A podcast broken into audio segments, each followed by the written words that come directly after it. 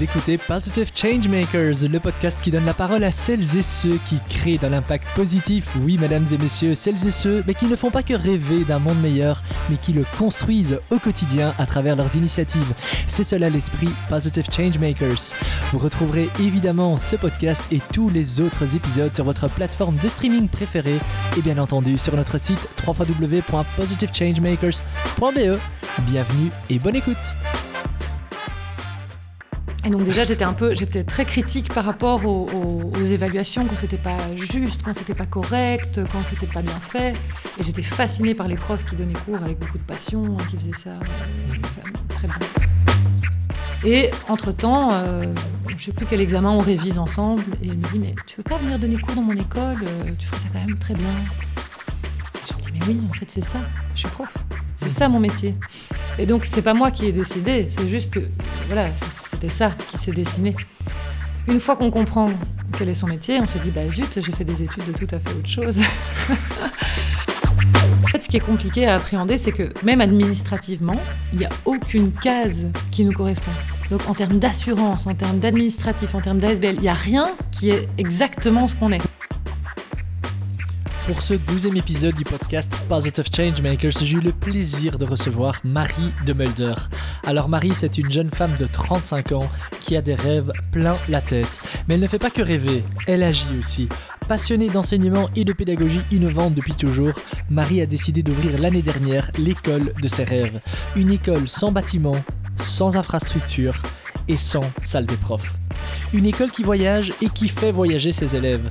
Imaginez une classe d'élèves installée dans un bus et qui va à la découverte du monde qui les entoure. Cette école, elle existe, c'est Marie qui l'a créée et c'est le lycée Voyageur. Dans cet épisode, vous découvrirez le parcours peu commun, mais hautement inspirant de Marie. Une enseignante dans l'âme qui a osé innover et pas qu'un peu. Alors, vous êtes prêts à vous laisser inspirer? Andiamo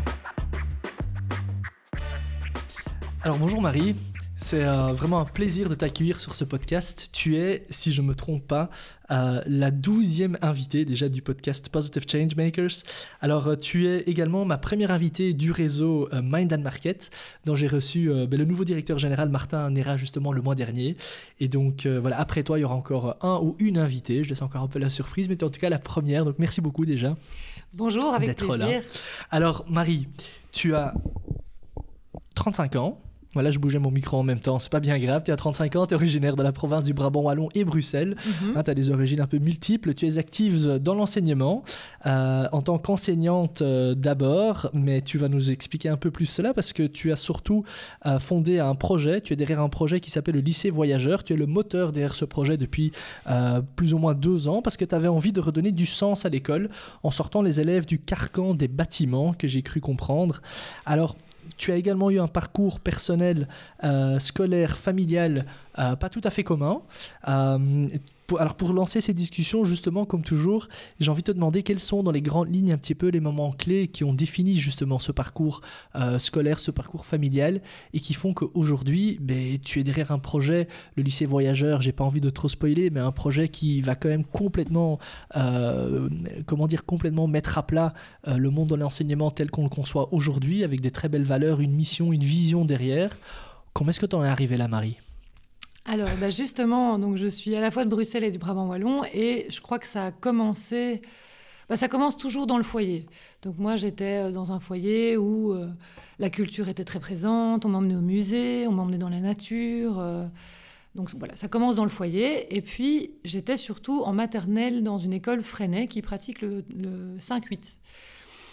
Et puis on a déménagé. Je, te coupe déjà, le 5-8 Alors le 5-8, c'est le fait que les troisièmes maternelles sont dans une classe commune à certains moments de la semaine, avec des, des classes jusqu'à la troisième primaire, donc jusqu'à 8 ans. C'est les enfants de 5 à 8 ans qui se regroupent euh, pour, euh, voilà, pour un peu plus de transversalité, mhm. et pour faire des activités et surtout pour apprendre les uns des autres. Et donc j'étais dans une école Freinet, en fait. Donc la pédagogie Freinet, elle m'a imprégnée en tant qu'enfant. Et je me souviens très bien de l'école parce que j'adorais ça. Euh, et j'ai fait une conférence sur le système solaire. Et donc, quand à 5 ans, on fait une conférence sur le système solaire, c'est pas que ce qui se passe à la maison, c'est aussi le cadre qui permet ça. Parce que voilà, dans les autres écoles, on ne propose pas vraiment aux enfants de 5 ans de faire des conférences Mhm. et des, des exposés. Et, et- et pour revenir un tout petit peu en arrière, parce que tu, tu as fait l'école Freinet, mais tes parents, ils, ils- pourquoi? Pas tout le monde fait l'école Freinet. Non, bah, déjà parce que mes parents s'intéressaient à la pédagogie, mais aussi parce que c'était juste à côté du travail de ma mère. Ok, donc c'était pratique. Voilà, c'est ça. C'était l'école de la source. Et ma maman travaillait à l'RTBF. Et donc, euh, bah voilà, c'était juste à côté, euh, c'était facile. Et puis, on a déménagé. On a déménagé pour partir vivre en Brabant-Wallon quand j'avais 6 ans. Mhm. Euh, donc, on a déménagé à Lannes. Et euh, j'ai été dans une petite école de village, euh, l'école de Maransart, qui était une très jolie école dans une fermette, mais qui n'était pas du, du tout le même système. On avait des très bons ateliers euh, parascolaires, c'était un environnement assez agréable, puisque c'était une ancienne fermette. Et il y avait des activités qui étaient intéressantes, notamment en sixième euh, primaire. J'ai fait des choses très intéressantes. Mais ça restait une école classique dans le programme et très exigeante en français et en maths. Donc j'avais un très très bon niveau en français et en maths. Et puis il a fallu aller à l'école secondaire. Donc là j'ai été en, euh, en Athénée classique à l'Athénée de Rixensart. Mhm. Euh, et là, ça a été l'Athénée classique, les différents cours, etc., etc. Pendant toutes mes primaires, j'étais, euh, enfin jusqu'à mes 16 ans, j'ai été en mouvement de jeunesse, tous les week-ends. Donc à côté de ça, euh, tous les samedis, j'allais en mouvement de jeunesse. Et quand je rentrais de l'école, je prenais le bus scolaire. C'est important quand même déjà. je rentrais en bus. Oui, Euh, vrai, on fera le lien après. On fera le lien après, oui. Je rentrais en bus et le premier truc que je faisais, j'étais une élève qui n'avait pas besoin de travailler, pas besoin de faire mes devoirs. Mes devoirs, je les faisais vite fait sur le banc pendant qu'elle distribuait la feuille aux autres. Et donc, je rentrais à la maison et j'allumais la télé. Et je regardais C'est pas sorcier. Ok. Voilà. Bon, c'était pas mal, c'est pédagogique. C'est tout à fait pédagogique et j'étais fascinée par C'est pas sorcier. Donc moi, ça, c'est un des premiers points importants dans ma vie, c'est qu'il y avait Fred et Jamy, le camion, et euh, j'étais fascinée par la façon de fonctionner. Euh, ben ensuite, voilà, euh, les années classiques en Athénée. J'aimais bien les cours, euh, mais je m'ennuyais parce que j'avais pas besoin de travailler.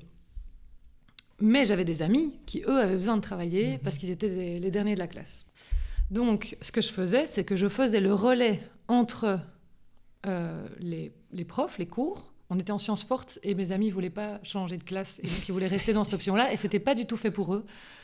Et donc, on faisait le relais avec mes deux amis avec qui on était première de classe vers nos amis qui étaient les cancres pour qu'on puisse rester dans la même classe. donc tu étais un peu prof assistante, quoi, pour, pour tes Quel- amis. quelque part, oui, on les faisait réviser. Euh, on faisait des synthèses, on s'assurait qu'ils réussissent, parfois on trichait même pour eux. Enfin voilà, ça c'était les années euh, Athénée. Et puis, euh, un moment, j'ai voulu changer d'école parce qu'une amie à moi avait été inscrite à De Crolly et qu'on pouvait avoir de la philosophie et des maths euh. De Crolly, c'est une école qui était située, ou qui est située toujours Alors, à- De Crolly, c'est situé à Uccle, Drève des Mhm. Gendarmes, et c'est une pédagogie active. Mhm. euh, Quelle est la différence un peu avec, avec, euh, l'autre école, l'école Freinet? C'est deux, deux pas la même philosophies tout à pédagogie. fait différentes. Quelles sont dans les grandes lignes pour ceux qui nous écoutent, qui n'ont aucune idée de ce que ça représente? Quelles sont un peu les, dans les grandes lignes les différences? Parce que même pour moi, j'avoue, je suis enseignant, mais Oui. voilà, le- tout ce qui est pédagogie active, pour moi, tout entre guillemets, on va dans la nature et on écoute l'élève. Je Mhm. caricature, hein. oui. Mais quelles sont dans les grandes lignes vraiment les... Est-ce qu'il y a des grosses différences ou- Célestin Freinet, c'est un instituteur qui a vécu la Première Guerre mondiale et qui Oui. est revenu dans une petite école de village. Et il avait des soucis respiratoires et donc il pouvait pas vraiment parler. C'est pour ça qu'il faisait faire des exposés aux élèves et qu'il Ah oui, faisait travailler. Intéressant ça. Et il a enlevé l'estrade. Mhm. Il a vraiment voulu se mêler aux activités des élèves et les transformer en journalistes pour qu'ils enquêtent. Mais c'était aussi quelqu'un qui voulait éviter que le drame de la Première Guerre mondiale se reproduise. Et donc il s'est dit, il faut que je forme des esprits critiques, des gens qui dialoguent et qui prennent des décisions ensemble. Et donc il a créé les conseils d'école, euh, des choses comme ça. Il n'y a pas ça de Crowley. De Crowley, c'est vraiment...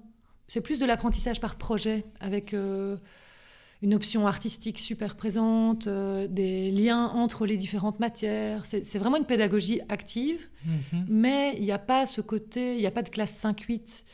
Euh, On mélange pas vraiment les, les élèves du coup ou- Il y a des délégués de classe, mais Ouais. c'est pas vraiment des conseils d'école comme dans une école Freinet. Mhm. Ok, d'accord. Et surtout, de Crowley, c'est semi-public, alors que les écoles Freinet sont vraiment inscrites dans une volonté d'être euh, publiques, entièrement publiques. Ok. Et donc tu te retrouves toi du coup un jour À de Crowley. à l'âge de, à ce moment-là, quatrième, se- euh, cinquième secondaire. Cinquième secondaire. Ouais. Mhm. Donc j'arrive à De Crolly, euh, j'arrive avec plein d'idéaux, je me confronte quand même un petit peu à la réalité, euh, mais je continue de faire euh, ce que je faisais bien déjà dans l'école avant, c'est-à-dire faire le relais entre les cours et euh, mes camarades. À tel point que j'ai encore un ami récemment qui m'a dit Je crois que si j'ai réussi ma réto, c'est grâce à toi. C'est un beau compliment. Oui, c'est vrai. Et donc déjà, j'étais un peu, j'étais très critique par rapport aux, aux- aux évaluations quand c'était pas juste, quand c'était pas correct, quand c'était pas bien fait. Et j'étais fascinée par les profs qui donnaient cours avec beaucoup de passion et qui faisaient ça euh, Mhm. très bien. Et puis voilà, je, je- je voulais faire la physique et finalement, je n'ai pas fait la physique parce que euh, j'ai décroché en maths en fait. Mhm. Et euh, qui peut le mieux peut le moins. Et donc, à partir du moment où il a fallu travailler, j'étais plus là. Moi, j'avais, ja- j'ai jamais travaillé. C'est pas, que tu- c'est pas que tu n'arrivais pas à suivre euh, la matière, c'est juste que il Moi, fallait travailler. Ça pour toi, c'était. je m'en suis toujours sortie en lisant le Mhm. cours et puis en allant à l'interro. J'ai jamais fait d'exercice. Et donc là, en réto, je me suis retrouvée à, à ne pas savoir me baser sur la théorie pour réussir les interros. Et donc, j'ai été pétée en maths. Et j'avais plus le temps de rattraper tous les exercices que j'avais pas fait. Et là, je me suis dit bon, bah tant pis, j'ai raté le train. Je vais pas faire la physique. Euh, je vais faire quelque chose de plus facile. Je vais faire le tour d'Europe en van avec ma meilleure amie pour faire tous les festivals euh, d'Europe. Et là, j'ai dit ça à ma mère, elle m'a dit non. tu ne feras pas ça à ma fille. tu vas t'inscrire à l'UNIF. je me suis dit que l'histoire était intéressante là. Oui, mais parce que toujours il y a cette idée de, de, Ouais, de de camion, voyage, de. Mhm. van, euh, etc. Et donc, euh, de, tour, de tour de l'Europe, de nomade, voilà. Et donc, finalement, elle me dit, tu vas faire euh, l'UNIF. Donc, je me dis, bah, les festivals, j'ai envie d'y aller, je vais faire Infocom et travailler dans l'organisation d'événements. Pas mal. Belle combinaison. Ouais. Ça m'a pas plu du tout. Moi, je suis vraiment quelqu'un qui change tout le temps de- de- d'avis. hein. Ça m'a pas plu du tout, mais j'avais une option qui était musicologie, qui m'a passionnée. Euh, et là, euh, j'ai découvert tout le travail universitaire. Comment on fait un séminaire, comment on fait de la recherche. En musicologie, j'ai vraiment appris à être une chercheuse. Ça, ça me passionnait. Et donc, euh, j'ai bifurqué, j'ai fait mon master en musicologie. euh, et j'ai fait un mémoire sur la musique techno. Ok. Ouais. Et donc, en fait, j'étais spécialiste en rien. Quoi. J'étais pas, euh, j'étais pas bonne en infocom, j'étais pas forcément bonne en musicaux, et la musique techno, ça n'avait pas le vent en poupe euh, comme aujourd'hui. Et donc, voilà, j'avais pas de finalité, pas de travail à la clé, rien du tout. Et je donnais des cours de méthode de travail Mhm. Pour euh, compenser, euh, enfin pour payer mon loyer en fait, euh, pour pas trop travailler que dans des bars et dans l'oreca. Je, je- je faisais aussi ça. Du coup, tu as terminé tes études quand même en infocom ou Non, Non, en musicologie. en musicologie. Et donc là, musicologie, c'est quoi? C'est c'est un master? C'est c'est une finalité euh, Oui, c'est histoire de l'art en c'est fait. histoire de l'art, Et c'était mon option en journalisme, D'accord, en com. ok. Et Mhm. j'ai bifurqué vers mon option. Mhm. J'ai quitté euh, le monde du journalisme euh, et de la com qui m'intéressait C'est pas. ça, donc l'option d'aller travailler dans, dans, dans un- dans une rédaction n'était pas, n'était pas envisageable. Non, j'avais pas envie. Mais par Mhm. contre, j'ai eu des très bons cours de français. Donc, et tout ça est important dans le parcours. Après, euh, après j'ai cherché de l'emploi avec mon diplôme de, de musicaux. Et en parallèle, la jeune fille à qui je donnais des cours de méthode de travail, euh, qui s'appelle euh, Chiara, et qui vit d'ailleurs ici euh, tout près, elle avait tous les troubles possibles et imaginables de dyslexie, dyscalculie, TDAH et compagnie. Et pourtant, c'était une jeune fille formidable. Et donc, je l'ai vraiment suivie de sa quatrième primaire à ses 18 ans. Et entre-temps, euh, je ne sais plus quel examen on révise ensemble. Et elle me dit, mais tu veux pas venir donner cours dans mon école Euh, Tu ferais ça quand même très bien. Et je me dis, mais oui, en fait, c'est ça. Je suis prof. C'est Mhm. ça mon métier. Et donc, c'est pas moi qui ai décidé. C'est juste que, voilà, c'était ça qui s'est dessiné. Une fois qu'on comprend quel est son métier, on se dit, bah zut, j'ai fait des études de tout à fait autre chose. donc, euh, j'ai postulé avec mon diplôme de musicologie. Personne euh, ne voulait m'employer. Ah, il- Euh, Les offres sont plutôt rares. euh, Une heure de musique par semaine, c'est ça plutôt Oui, et puis surtout, je n'ai pas postulé pour donner cours de musique. Moi, je disais que je pouvais donner cours de tout. euh, voilà, J'étais peut-être un peu prétentieuse. Et, et puis, euh, finalement, j'ai fait une formation en, en pédagogie Freinet Ok. pour quand même avoir quelque chose à proposer euh, qui soit en lien avec l'éducation. Et j'ai fait une formation en pédagogie Freinet parce que c'était beaucoup moins cher que la formation Montessori. Ok, oui, Montessori. Ça, du coup, c'est encore une autre pédagogie encore une autre active pédagogie. aussi. Oui. Ok. c'est une pédagogie qui est très fort en lien avec les neurosciences. Donc on va essayer de comprendre comment fonctionne le cerveau pour activer les zones du cerveau qui vont euh, favoriser la mémoire, euh, l'apprentissage, euh, le fait d'inférer les apprentissages, etc. Et la différence avec De Crowley et, et Freinet, Montessori, à part cette spécificité-là, elle se rapproche plus de l'une que de l'autre? Bah Alors, c'est toute la même époque. Hein. Oui. C'est tous des pédagogues du XXe siècle, début du XXe siècle. Et en fait, euh, oui, bah, déjà, ils, vivent pas au même endroit. Célestin Freinet, il est français, De Crowley, il est belge, et Montessori, elle est italienne. Euh, ils ont des axes un petit peu différents quand même. Hein. Euh, mais, mais, grosso modo, on, parle toujours de pédagogie, active. Ok, on ne peut pas vraiment dire que ce n'est pas une autre famille, entre guillemets, d'enseignement. Bah, la méthode Montessori, c'est quand, même, une méthode assez codifiée avec des outils euh, qui, est, voilà, qui nécessite un mhm. apprentissage aussi par rapport à tout ce qui est neurosciences et pourquoi est-ce que ce sont ces zones du cerveau qui sont mobilisées quand on utilise tel et tel outil. Et donc tu deviens à un moment donné alors prof par vocation Oui, mais donc en fait ça c'est aussi mon cheminement à travers toutes les pédagogies. Parce que moi je suis prof, mais en fait ma, mon dada, ce que j'aime le plus au monde, c'est toutes les pédagogies et qu'est-ce qu'elles ont de particulier et comment je peux faire un patchwork avec. Mhm. Donc, euh, je, finis par donner cours euh, dans une école pour adolescents autistes souffrant de troubles du comportement euh, graves ou importants. Un challenge hyper facile pour commencer ta carrière. Mais c'était génial comme travail. J'ai appris énormément, notamment sur tout ce qui est théorie du comportement, enseignement par la routine, par la mise en œuvre de, de pratiques quotidiennes et sur l'importance du cadre. Parce que toutes ces pédagogies actives, elles sont pleines d'idéaux. Et là, je me suis retrouvée avec euh, des gens qui m'ont dit, mais si on veut insérer ces personnes dans la société, il faut apporter un cadre très strict, très rassurant, euh, tout en faisant attention à eux. Et donc, je donnais des cours d'expérience sensorielle. Je passais des clips, euh, je leur faisais toucher des instruments. Enfin, c'était incroyablement intéressant. L'équipe était formidable. Et puis, à un moment, euh, je n'ai plus travaillé là et je me suis dit, bon, maintenant, il faut que je reprenne des études pour être prof parce que je ne vais pas pouvoir passer euh, par la petite porte toute ma vie. Donc, j'ai repris des études pour être prof. Je voulais être prof de maths, mais c'était un régenda. Euh, je bénéficiais mmh. d'aide de la part du CPS à ce moment-là pour pouvoir vivre sans travailler. Et je n'avais pas le droit de faire un diplôme inférieur à mon Parce master. Parce que tu avais déjà un master, oui, voilà. c'est ça.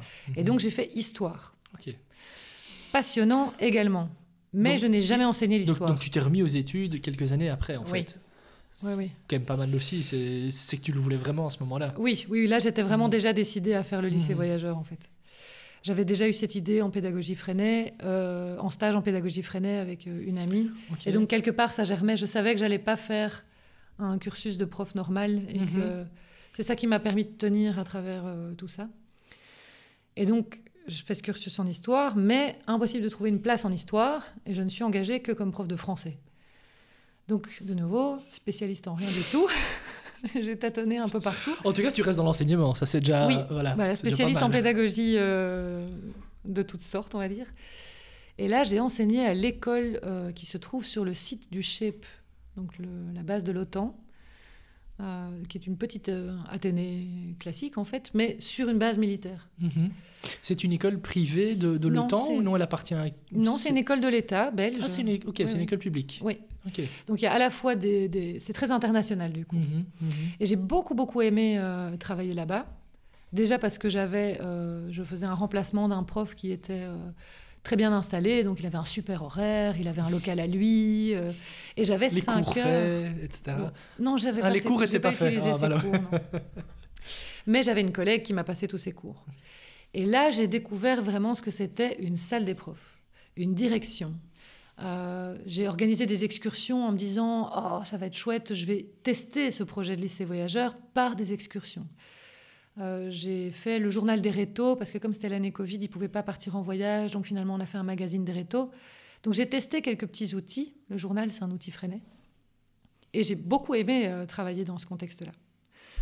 Euh, puis l'année d'après, j'ai enseigné à l'IPES Tubize, aussi en remplacement. Toujours prendre un contrat de remplacement quand on est prof. Parce que si on prend un contrat CDI, on ne sait plus partir. On n'a pas de C4 et on ne peut plus partir. Donc ma stratégie était de toujours prendre des contrats de remplacement avec une fin très claire pour ne pas me mettre, être coincé après et ne plus pouvoir quitter et faire mon projet. C'est ça, mais j'allais te poser la question, c'est parce que tu avais déjà le projet en tête. Tu savais qu'à un moment donné, voilà, tu allais te lancer dans, autre chose. Quoi. Ouais. Mhm, ok. Euh, et puis voilà, j'ai enseigné à l'UPES Tubize et là j'ai vu le monde d'une école beaucoup plus grande, donc le réseau provincial, et surtout le monde des professionnels et des techniques de qualification qui n'est pas du tout le monde des générales et des techniques de transition. Mmh, et donc, ça m'a vraiment donné un, accès, une porte sur euh, tous les types de réseaux. J'ai passé aussi deux semaines dans un collège catholique à enseigner l'histoire. Tiens, ça, mmh. c'est la seule fois que j'ai enseigné l'histoire. et donc, j'ai eu un peu une, un aperçu de tous les réseaux. Euh, après, je l'ai arrêté d'enseigner euh, pour me consacrer à la mise en place du lycée voyageur, mais j'ai quand même été faire du bénévolat dans une école démocratique pour mettre en place un, atelier qui était l'atelier journal, donc pour créer un journal toujours avec les élèves. C'est toujours ce même outil Freinet, l'outil du journal. Le, journal, tu me l'avais expliqué euh, vite fait en préparant le podcast, c'est l'idée qu'un élève partage un petit peu quoi c'est son vécu, ses émotions, ses, pensées au quotidien Non, pas du tout. C'est vraiment un journal, comme un magazine. D'accord, c'est un journal collectif du coup. Ok. Avec un groupe d'élèves, on crée un journal avec des recettes, euh, des blagues, euh, des articles sur ce qui les concerne. On choisit la couverture, on fait la mise en page, on corrige l'orthographe, etc. Donc c'est en fait plein de compétences qui sont brassées et après on a un objet dont on est super fier et qu'on peut aller vendre autour de nous en mhm. disant c'est notre journal, euh, ah achetez notre journal, voilà. Ok, ok, ok. et ça, et l'école dans laquelle j'ai fait ça, c'est une école démocratique avec deux jours en forêt. de nouveau, une autre pédagogie que je ne connaissais pas du tout avec des pratiques euh, que je connaissais pas non plus, les pratiques du cercle, de la prise de, décision collective, euh, les mhm. médiations quand il y a des conflits, etc. Donc de nouveau, encore un apprentissage euh, par l'expérience. Et puis, et puis voilà, et puis à un moment, je me suis fait accompagner par Azimut, et puis j'ai lancé le lycée voyageur quand... Mais le lycée voyageur, cette idée-là, c'est une idée qui germait dans ta tête donc aujourd'hui, le lycée voyageur, mais tu, tu vas l'expliquer mieux que moi, c'est un bus avec des élèves à l'intérieur, voilà, mais ça, je, m'arrête là. Euh, à quel point euh, ou dans quelle mesure l'idée du lycée voyageur était concrète pour toi dans ta tête? Ça ressemblait à quoi euh, avant de lancer le projet? Alors, quand on l'a rêvé, c'était en stage en pédagogie Freinet et on était, on était comme des gosses autour d'une table en train de dessiner un énorme bateau avec un potager et des poules dessus et le fond en verre pour observer les fonds marins et il y avait des bateaux dortoirs autour. Enfin voilà, on était complètement en train de délirer, mais euh, ça nous a plu. En fait, on nous a demandé de dessiner notre classe idéale. Et on n'a pas du tout compris la consigne, puisqu'on est parti euh, loin dans notre imaginaire, alors qu'en fait, on nous disait est-ce que vous voulez un, petit bac à sable? Est-ce que vous voulez mettre les bancs en U etc. Mais vous, vous avez cassé toutes les barrières de l'imagination. On n'a pas compris, euh. en fait. à la base, je crois qu'on a juste mal compris l'exercice, mais voilà, ça, a donné ça. Et puis. Et puis voilà, moi, ça a germé et j'ai toujours été fan de C'est pas sorcier, du bus magique, euh, de, tout ce qui est nomade et qui voyage. Je crois que je regardais aussi euh, des émissions euh, Faut pas rêver ou des, choses comme ça sur, à la télé tard le soir avec mes parents. Et en fait, l'idée du voyage m'a toujours fascinée. Et puis en histoire aussi, j'ai lu un livre sur le tourisme, sur la pratique du grand tour. Et la pratique du grand tour, c'était les jeunes hommes du 19e qui, qui faisaient le tour d'Europe pour parfaire leur éducation. Et donc là, je me suis dit, mais en fait, être nomade pour parfaire son éducation, c'est pas un truc de hippie. C'est un truc qui pourrait vraiment exister. Et en fait, quand on fait un Erasmus, c'est ça qu'on fait quelque part. À part qu'on bouge pas, on va quelque part et puis on revient. Et donc voilà, il y avait cette idée de, bouger, et je me suis dit, mais en fait, on a des routes. Alors, je ne sais pas euh, mettre en place un bateau parce que c'est trop cher, je ne sais pas naviguer, on n'a pas vraiment de, mer euh, tout autour. Euh. Mais en fait, on a des routes et on a des bus. Et donc là, c'est revenu cette espèce de rêve de parcourir l'Europe en van, en fait. Hein. Et en, en parlant, au début, tu, tu, tu parles souvent en on, on, pensait à. Tu étais plus, vous étiez plusieurs? Oui, on est toujours plusieurs. Hein. Quand on imagine ce genre de, choses, c'est gai de rêver tous ensemble. Quoi. Et les profs, ils rêvent beaucoup. Ils n'ont pas l'air comme ça, mais en fait, euh, ils rêvent beaucoup. Et, euh, mais par contre, c'est très difficile de sortir de la sécurité qu'on a quand on est prof. Hein, on a des congés payés, on, a, euh, on cotise pour la retraite, voilà. on a de l'ancienneté, et puis on connaît sa classe, on a préparé ses cours, on est... Voilà. Moi, j'étais pas du tout à l'aise dans cette routine, du tout. Donc, euh, c'est ce qui m'a le plus pesé en tant que prof, en fait, c'était, pour être très sincère, les corrections.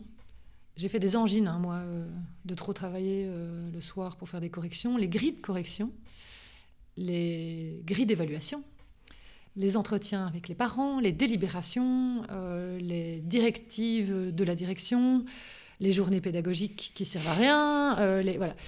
Tout ça, c'était. Je crois qu'on va pas trouver beaucoup de profs qui seraient pas d'accord avec toi sur ces points-là. C'est malheureusement effectivement les points les plus les plus pénibles. Voilà. Et même le plan de pilotage, à un moment, je me suis dit.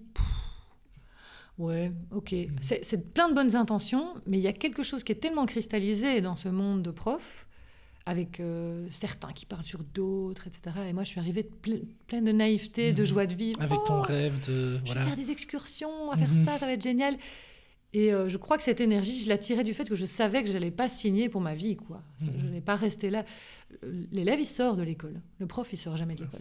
effectivement. Moi, 67 ans, mais là... Euh, ouais, c'est ça. mais, mais, donc, du coup, pour en revenir plus concrètement à ce projet, euh, donc, tu, le rêves, etc., c'est un bateau, et puis, et puis concrètement, quoi, à un moment donné, tu arrêtes, il y a ton... On est au mois de juin, à un moment donné, et, ton contrat de remplacement de, en tant que prof s'arrête, et toi, tu te dis, bon, ok, maintenant, je, je crée une ASBL. Comment ça s'est passé concrètement? Alors, ce qui s'est passé, c'est que j'ai rencontré des amis qui m'ont euh, qui ont dédramatisé l'argent.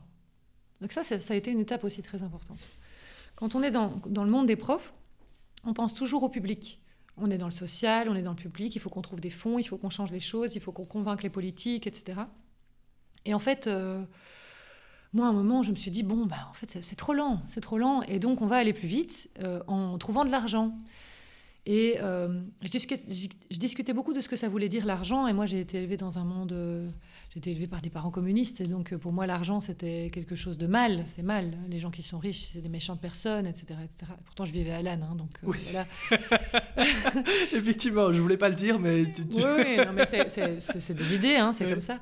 Et puis, tout d'un coup, je me suis dit, mais non, en fait, l'argent, c'est de l'énergie, c'est neutre, ça dépend de ce qu'on en fait. C'est, ça n'a rien à voir en fait avec du bien ou du mal. C'est vraiment quelque chose. Et puis j'ai lu C'est un moyen. Mhm. Nietzsche part de la bien et mal et ainsi par les Zarathustra qui ont changé mon existence. Et là, je me suis dit, mais en fait, tout ce que j'ai construit autour des notions de bien et de mal euh, a volé en éclats. Mhm. Et je me suis dit, en fait, il faut activer cette volonté de puissance. Et comment est-ce qu'on fait pour activer la volonté de puissance chez les gens? Eh ben, on on va, on va les chercher, on, fonctionne avec le cœur et on, se redonne du courage pour faire des choses grandes dans un monde un peu euh, qui descend. Et alors il y a cette image dans Zarathustra que j'aime beaucoup, c'est euh, il, se réjouit du déclin. Il voit le monde qui décline et il se réjouit. Et il se réjouit parce qu'il sait qu'après le déclin, il y a une nouvelle, euh, une nouvelle aurore. Et j'aime beaucoup cette idée-là. Parce qu'il y a quelque chose qui fait qu'on peut on peut toujours, on peut toujours se réjouir, même quand on est dans une période de déclin. Donc tu es optimiste en fait Non, pas vraiment. on en parlera après, ça, c'est un petit clin d'œil. Mais, euh, mais donc pour poursuivre, le, lycée voyageur commençait à arriver. Mais donc on a rêvé ensemble. Et puis à un moment, moi je me suis dit, donc il y a cette phrase de Nietzsche qui est deviens ce que tu es, fais ce que toi seul peux faire, qui est la phrase sur laquelle on se base pour. C'est votre slogan, non? Deviens ce que tu es. Bah, c'est-à-dire que c'est la promesse qu'on fait. Mm-hmm. Notre, proposition de valeur, comme on dit dans le monde de l'entreprise, c'est euh, d'accompagner les jeunes vers ce qu'ils sont. Pas qui ils sont, hein, ce qu'ils sont. Donc, euh, qui on est, ça c'est immuable, on est qui on est, mais ce qu'on est, ce qu'on devient en tout cas, c'est en perpétuel euh, mouvement. mouvement et c'est mhm. toujours par rapport à la société et par rapport au monde dans lequel on est en fait. Mhm. Donc tu déconstruis, tu déconstruis toute ta relation à l'argent, etc. Avec tes et je me dis, qu'est-ce que moi je vais mhm. faire dans ce monde? Et en fait, le seul truc que je suis capable de faire et que personne d'autre ne fait, c'est ça. Et je me dis, mais pourquoi ça n'existe pas? Donc je cherche, d'abord je cherche, je cherche, je cherche, est-ce qu'il y a une école mobile qui existe? En me disant, je vais juste aller travailler pour eux, je vais postuler pour eux. Moi, j'ai pas une âme de meneuse à la base. Et ça n'existe pas. Et donc, euh, je vais voir des communes, je dis est-ce que vous voulez que je décharge les profs de leurs élèves difficiles? Je vais voir, euh, j'écris une lettre euh, à la ministre. je dis voilà, mon, truc, il est Covid-proof, on n'est que 20 et on, est une classe en fait. Donc, j'apporte des solutions en fait. Et je vois que ce projet peut apporter des solutions et tout le monde ferme les portes en disant bah non, c'est trop novateur. On n'est pas du tout dans cette optique-là pour le moment, mais c'est très bien, continuez. Et donc là, je me dis bon, bah voilà, je vais le faire. Mon contrat se termine, je déménage, euh, je m'inscris sur Azimut pour faire cet accompagnement. Azimut est une ASBL d'accompagnement Oui, d'entrepreneurs, coopérative, euh, Mhm. d'activité. Ok. Et ils m'accompagnent, ils me disent Oula, tu veux te lancer en septembre? Non, mais c'est trop tôt. Et donc j'a- j'attends encore un an de plus. Et là, je vois la crise économique arriver. Et je me dis Oula, là, là, là, ce qui nous arrive. euh, Parce que là, on est en plein Covid, 2020, 2021. euh, 2021 et puis 2022. Et là, je vois les. Enfin, j'ai quelques, quelques amis qui me parlent de finance. Et donc, je, même si je n'irai pas vers ça toute seule, en fait, j'ai des échos de qu'est-ce qui se passe dans le monde de la finance. Et il y a des choses assez incroyables qui se passent dans le monde de la finance. Ça, c'est un autre débat. Et on voit euh, une météorite qui nous arrive euh, sur nous. Et puis, c'est comme dans Don't Look Up, quoi. Surtout, faut pas regarder. Et donc, moi, j'avais regardé la météorite et je me dis, c'est- si ce truc arrive euh, ici maintenant, il vaut mieux que j'ai déjà lancé le projet. Il faut qu'on existe avant que tout s'écroule. Parce que après ça, les gens voudront reconstruire des choses. Euh, et donc, il faut qu'on existe avant, puisqu'il faut qu'il y ait quelque chose de déjà un tout petit peu germé pour que après puisse, euh, les gens Mhm. puissent s'agréger à ce qui existe déjà. Donc voilà, voilà pourquoi c'était un peu, c'était un peu trop tôt. On s'est lancé un peu trop tôt. On n'avait pas la stabilité qu'il fallait, mais on s'est quand même lancé. Et tu t'es lancé comment? Parce que tu voulais un bus avec des élèves dans une classe. L'idée, c'était à la base, et encore aujourd'hui, que les élèves, du coup, euh, voyagent. Vous, vous partez quoi? Deux fois par semaine? Deux, trois fois par semaine? À l'extérieur? Comment ça se passe concrètement une semaine, Ah une là semaine là. au, au sein du lycée voyageur oui, quelle, quelle question Ah, difficile. allez, En une minute, quoi. En une minute, euh, la journée type, c'est une excursion. Euh, donc voilà, c'est comme une excursion. Sauf qu'en fait, il y a plein de choses qu'on a appris cette année. On ne peut pas voyager tout le temps, sinon on n'a jamais le temps d'écrire tout ce qu'on apprend. Donc voilà, petit à petit, on construit avec les élèves. Donc euh, ce qui s'est passé cette année ne va pas se reproduire l'année prochaine, et ce qui se passera l'année prochaine n'est pas la forme finale. Mais ce qu'on crée, le but n'est pas de créer une école. Le but est de créer une école qui soit décentralisée. Donc il faut imaginer, euh, comme je disais tout à l'heure, un État fédéral. Quoi. Chaque classe est souveraine. Donc chaque professeur qui veut ouvrir une classe me contacte, contacte la SBL et dit, voilà, nous on est prêts. On est prêt à ouvrir une classe. On a des parents, euh, on a un chauffeur et on a des profs. Ah ben parfait, alors on ouvre. Et qu'est-ce qu'il faut pour ouvrir? Et nous, on apporte en fait toutes, nos, toutes nos compétences, toutes nos connaissances et toute notre expérience et euh, le modèle 3D du bus tel qu'on l'a aménagé, etc. Donc à terme, l'idée, c'est de faire une espèce de, de kit de démarrage qui puisse être utilisé par n'importe quelle cellule qui veut se lancer. Et du coup, il n'y a pas de direction. Il y a une charte pédagogique auquel euh, les gens adhèrent ou n'adhèrent pas. S'ils adhèrent à la charte pédagogique, alors ils créent une unité du lycée voyageur. Ils donnent un nom à cette unité. Nous, notre classe, comme on est la première, ben, elle s'appelle euh, les pilotes, et notre bus, il s'appelle l'Odyssée Bus, et on est la première classe du lycée voyageur. Mais il est possible que, euh, je, je l'espère en tout cas, qu'il y ait une autre, un autre groupe euh, qui euh, s'empare de cette idée en disant je veux ouvrir une deuxième classe, qui est la classe de, je sais pas, euh, les voyageurs, par exemple, hein, on va être très original. Et, et voilà. Et à ce moment-là, ils, pe- ils peuvent s'approprier, en fait, non pas tout, c'est-à-dire qu'on on partage la charte graphique, on partage le site internet, etc. Donc il y a des facilités. Si quelqu'un n'adhère pas à cette charte pédagogique, parce qu'il n'adhère pas aux méthodes, imaginons quelqu'un qui veut faire une école non mixte, Mhm. Euh, eh bien, ce ne sera pas le lycée voyageur. Mais c'est pas grave, ça ne veut pas dire qu'on ne peut pas être en contact.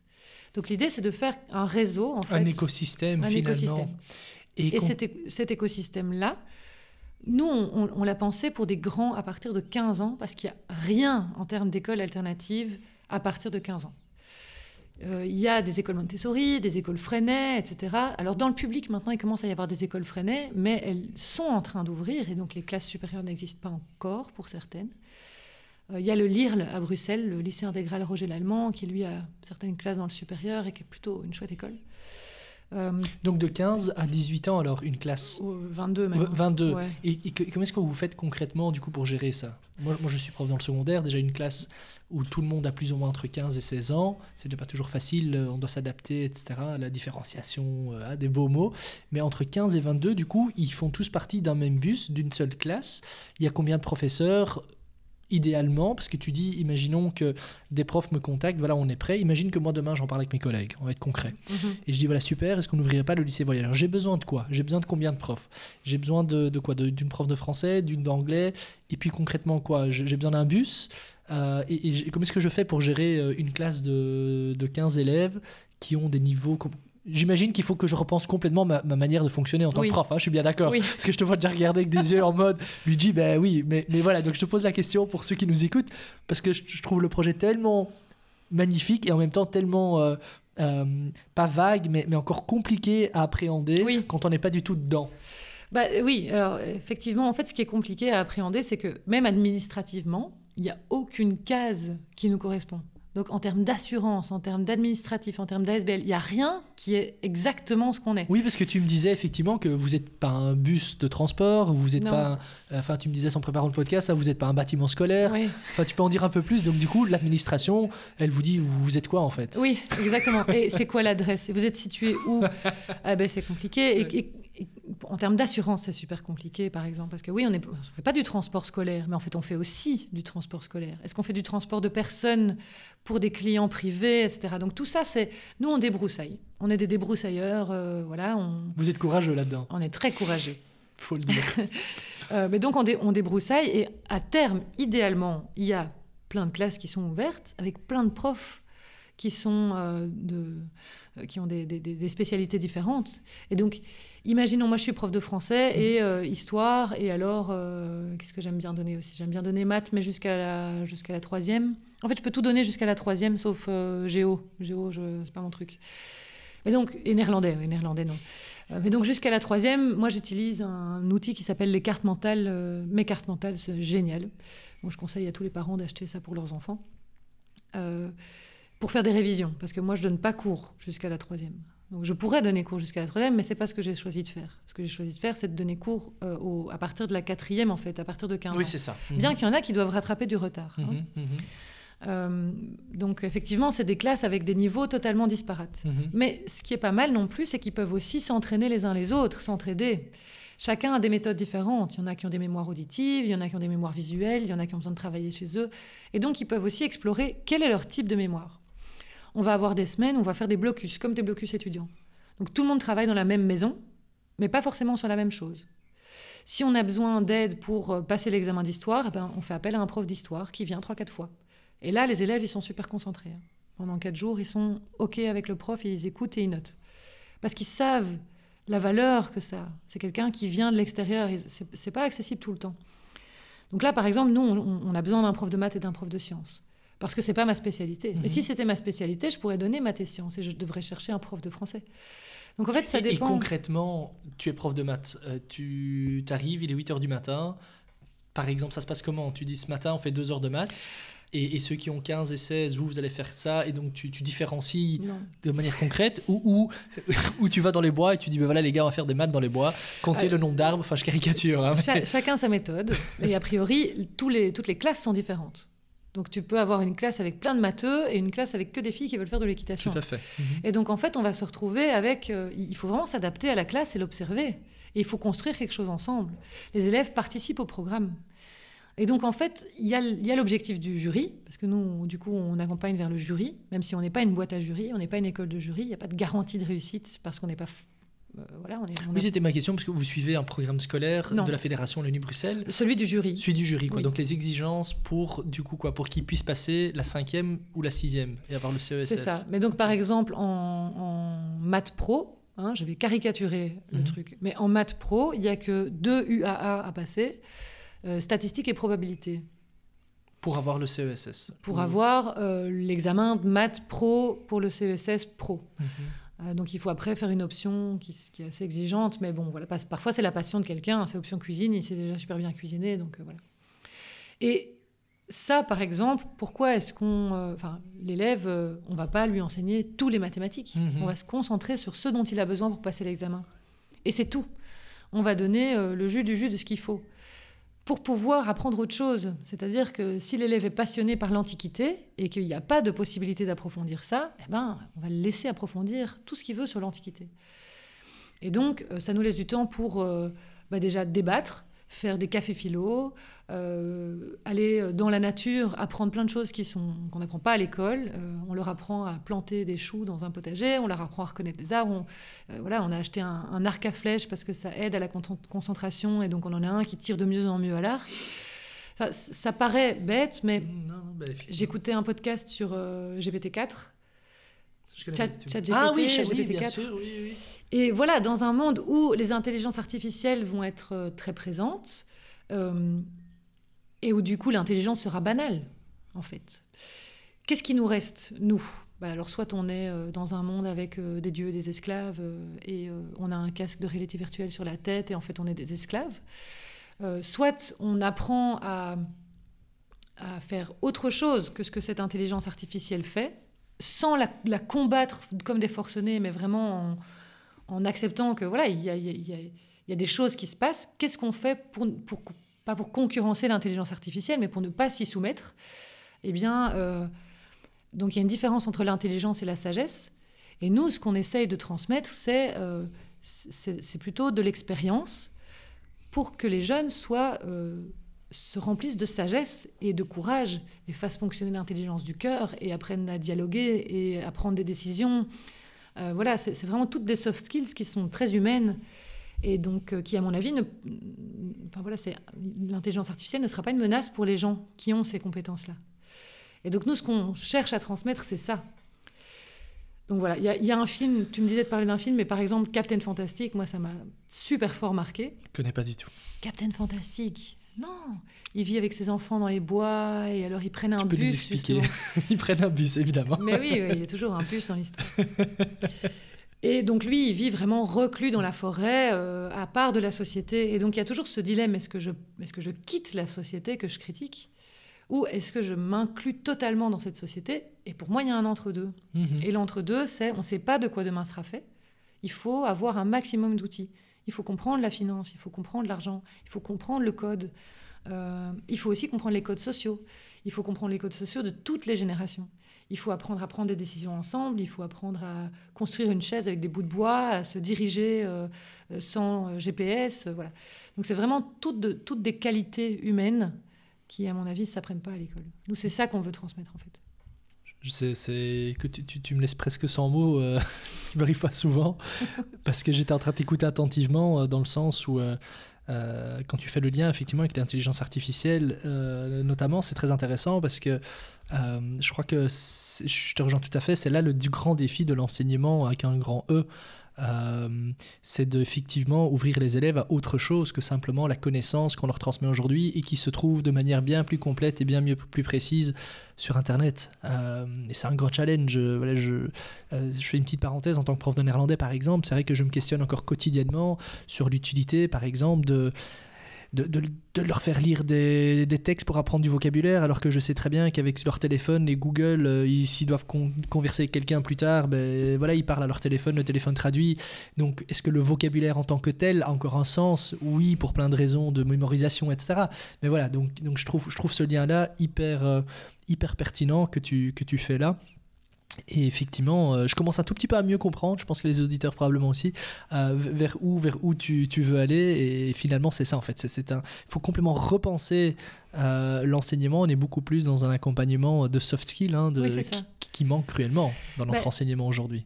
Oui, et alors, enfin, j'ai envie de dire plein de choses parce qu'évidemment, bon, par rapport au néerlandais, Oui. en fait, pourquoi est-ce que c'est intéressant d'apprendre à parler la langue de quelqu'un d'autre? Mais simplement parce que la pensée est liée à la façon dont on parle et dont on écrit.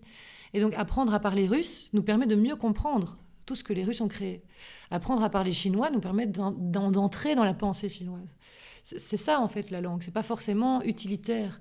C'est quelque chose de plus profond. C'est pour ça que je parle de l'intelligence du cœur. C'est parce qu'en fait, on n'apprend pas une langue par utilité. On l'apprend parce qu'on a envie d'entrer en contact avec une culture. Mhm. C'est pour ça que pour moi, le néerlandais, à quoi ça sert d'apprendre le néerlandais sur des feuilles de papier? Non, il faut que les élèves y rencontrent des personnes qui parlent néerlandais, qu'ils apprécient, qu'ils apprennent à apprécier, pour qu'ils aient envie d'entrer en contact. C'est la seule façon de faire. C'est pour ça que l'immersion fonctionne. Donc Je suis tout à fait d'accord avec toi. ça, c'est par rapport au néerlandais. Euh, sinon, effectivement, alors moi, je dis pas que tout est, tout est à jeter dans l'enseignement. hein. Moi, j'étais super scolaire. J'ai adoré m'asseoir 8 heures par jour. Je n'étais pas quelqu'un de sportif ni d'hyperactif. Moi, si je pouvais écouter quelqu'un me parler, prendre note et apprendre, j'étais juste un cerveau sur un corps, moi, avant. Donc, euh, Tu étais une perle rare, euh, probablement. mais non, j'ai mis du temps à entrer dans, dans, dans la dimension physique euh, de l'existence. Donc c'était vraiment juste, pour moi, tout était dans la tête, quoi. Ce qui n'était pas forcément une bonne chose, mais Par contre, j'étais tout à fait adaptée au système scolaire, parce qu'en plus, j'avais pas de TDAH. Mais euh, ici, le défi, c'est pas, pas de remplacer l'enseignement. L'enseignement, euh, voilà, si on veut faire sciences fortes, il n'y a, a, a, pas de meilleure école qu'une école avec un labo.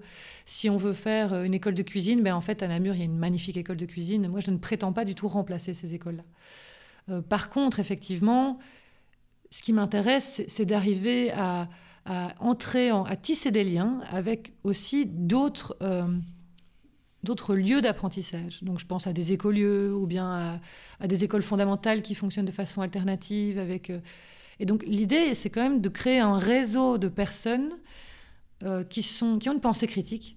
Ça, c'est en fait, je crois que c'est ça qui lie toutes les personnes avec qui j'entre en contact pour le moment. C'est toutes des personnes qui ont une pensée critique, qui ne sont pas dans une, radicalité euh, politique et qui avancent simplement vers un monde un peu différent. Mhm. Et en fait, euh, tu me demandais si j'étais optimiste ou pessimiste. Je dois garder ça pour la fin Oui, on, y reviendra. On y reviendra. mais, mais je voulais revenir euh, encore un, deux, trois minutes sur le lycée voyageur et puis, puis sur un autre aspect, parce que je, je sens qu'on pourrait faire le podcast pendant trois heures, mais, euh, mais, on ne va pas prendre cette option-là. Mais ce que je voulais te demander encore, c'est le lycée voyageur. Du coup, aujourd'hui, c'est la première année, donc on est bientôt en juin. À peut-être deux questions. La première, c'est quelles sont un petit peu euh, les impressions de ces élèves après cette année? Voilà, Qu'est-ce qu'ils partagent dans les grandes lignes? Parce que j'imagine que pour eux, ça doit être voilà, sortir du carcan euh, traditionnel de l'école et arriver du coup dans ce bus. Voilà, donc euh, brièvement, si tu sais être bref là-dessus sur quels sont un petit peu les retours. Et deuxièmement, ben, euh, tu, tu m'expliquais, je pense, avant le podcast, que, voilà, que les élèves, enfin, que les familles mais pour subvenir aux besoins, voilà, ils ont, une certaine somme à payer, plus ou moins 5000 euros pour l'année. Euh, je pense pas que vous avez encore, vous avez pas encore des subsides, etc. Quelles sont un petit peu du coup les pistes? Parce que le, projet, il faut qu'il soit viable parce moi j'y crois. Je pense que beaucoup de personnes qui nous écouteront y croiront. Euh, est-ce que tu as des pistes de, de, de subsides ou autres, euh, tout en tenant compte de ce que tu m'as expliqué que bah, c'est compliqué parce que voilà, c'est un bus, etc. Donc, donc deux questions. En, en bref, un peu les réactions des élèves et deuxièmement, quelles sont les pistes du coup là pour l'année prochaine justement? Mais alors, euh, les élèves, donc euh, première période, euh, plein d'enthousiasme, on fait des excursions tout le temps, on n'est pas obligé de, s'asseoir, impossible de leur donner cours, impossible, impossible de les faire s'asseoir deux heures et de leur parler d'un truc théorique sans les suivre dans leur curiosité. Donc je ne l'ai pas fait. Moi, je les ai laissés profiter pour, pour qu'ils s'accrochent en fait à l'envie d'être ensemble et d'être là. Après, ils ont commencé à s'inquiéter mais quand est-ce qu'on apprend des choses? Hmm. Et donc là, on a commencé à euh, voir ce qui fonctionnait, donner des manuels, donner des, des, films à regarder. Et on a vu des choses qui ont pris, des choses qui n'ont pas pris. Donc tout ce qui était en ligne, ça n'a pas pris. Le, en ligne, ça les intéresse pas. Parce qu'ils en font déjà trop à la maison Parce que. ou c'est parce qu'ils recherchent. Il y a un truc qui est peut-être lié au Covid euh, qui est. Hmm. Fatigue, peut-être, fatigue. Malaise, déprime. Hein, le, en ligne, c'est être chez soi tout seul derrière un écran. C'est un truc, quand même, c'est quand même lié à une expérience d'isolation, euh, mhm. d'isolement, pardon. C'est intéressant. D'isolation, d'isolement, c'est un peu les deux. Donc voilà, ça, ça n'a pas pris. Euh, c'est une école qui n'était pas très structurée parce que voilà, on a eu des complications en début d'année. Euh, c'est une école qui n'a pas assez d'argent que pour être très très structurée. Parce que pour être très structurée, il faut payer des gens.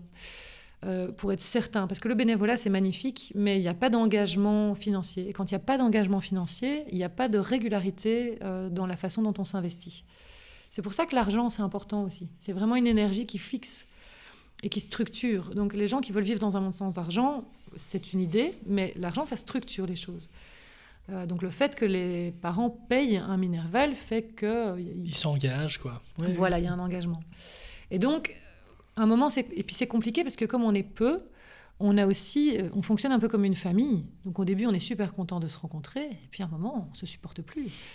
Et ce qui est merveilleux, c'est que euh, en allant voir à l'intérieur de nous, de nous, on a fait beaucoup, beaucoup d'ateliers sur la connaissance de soi et l'exploration de nos ressources, etc.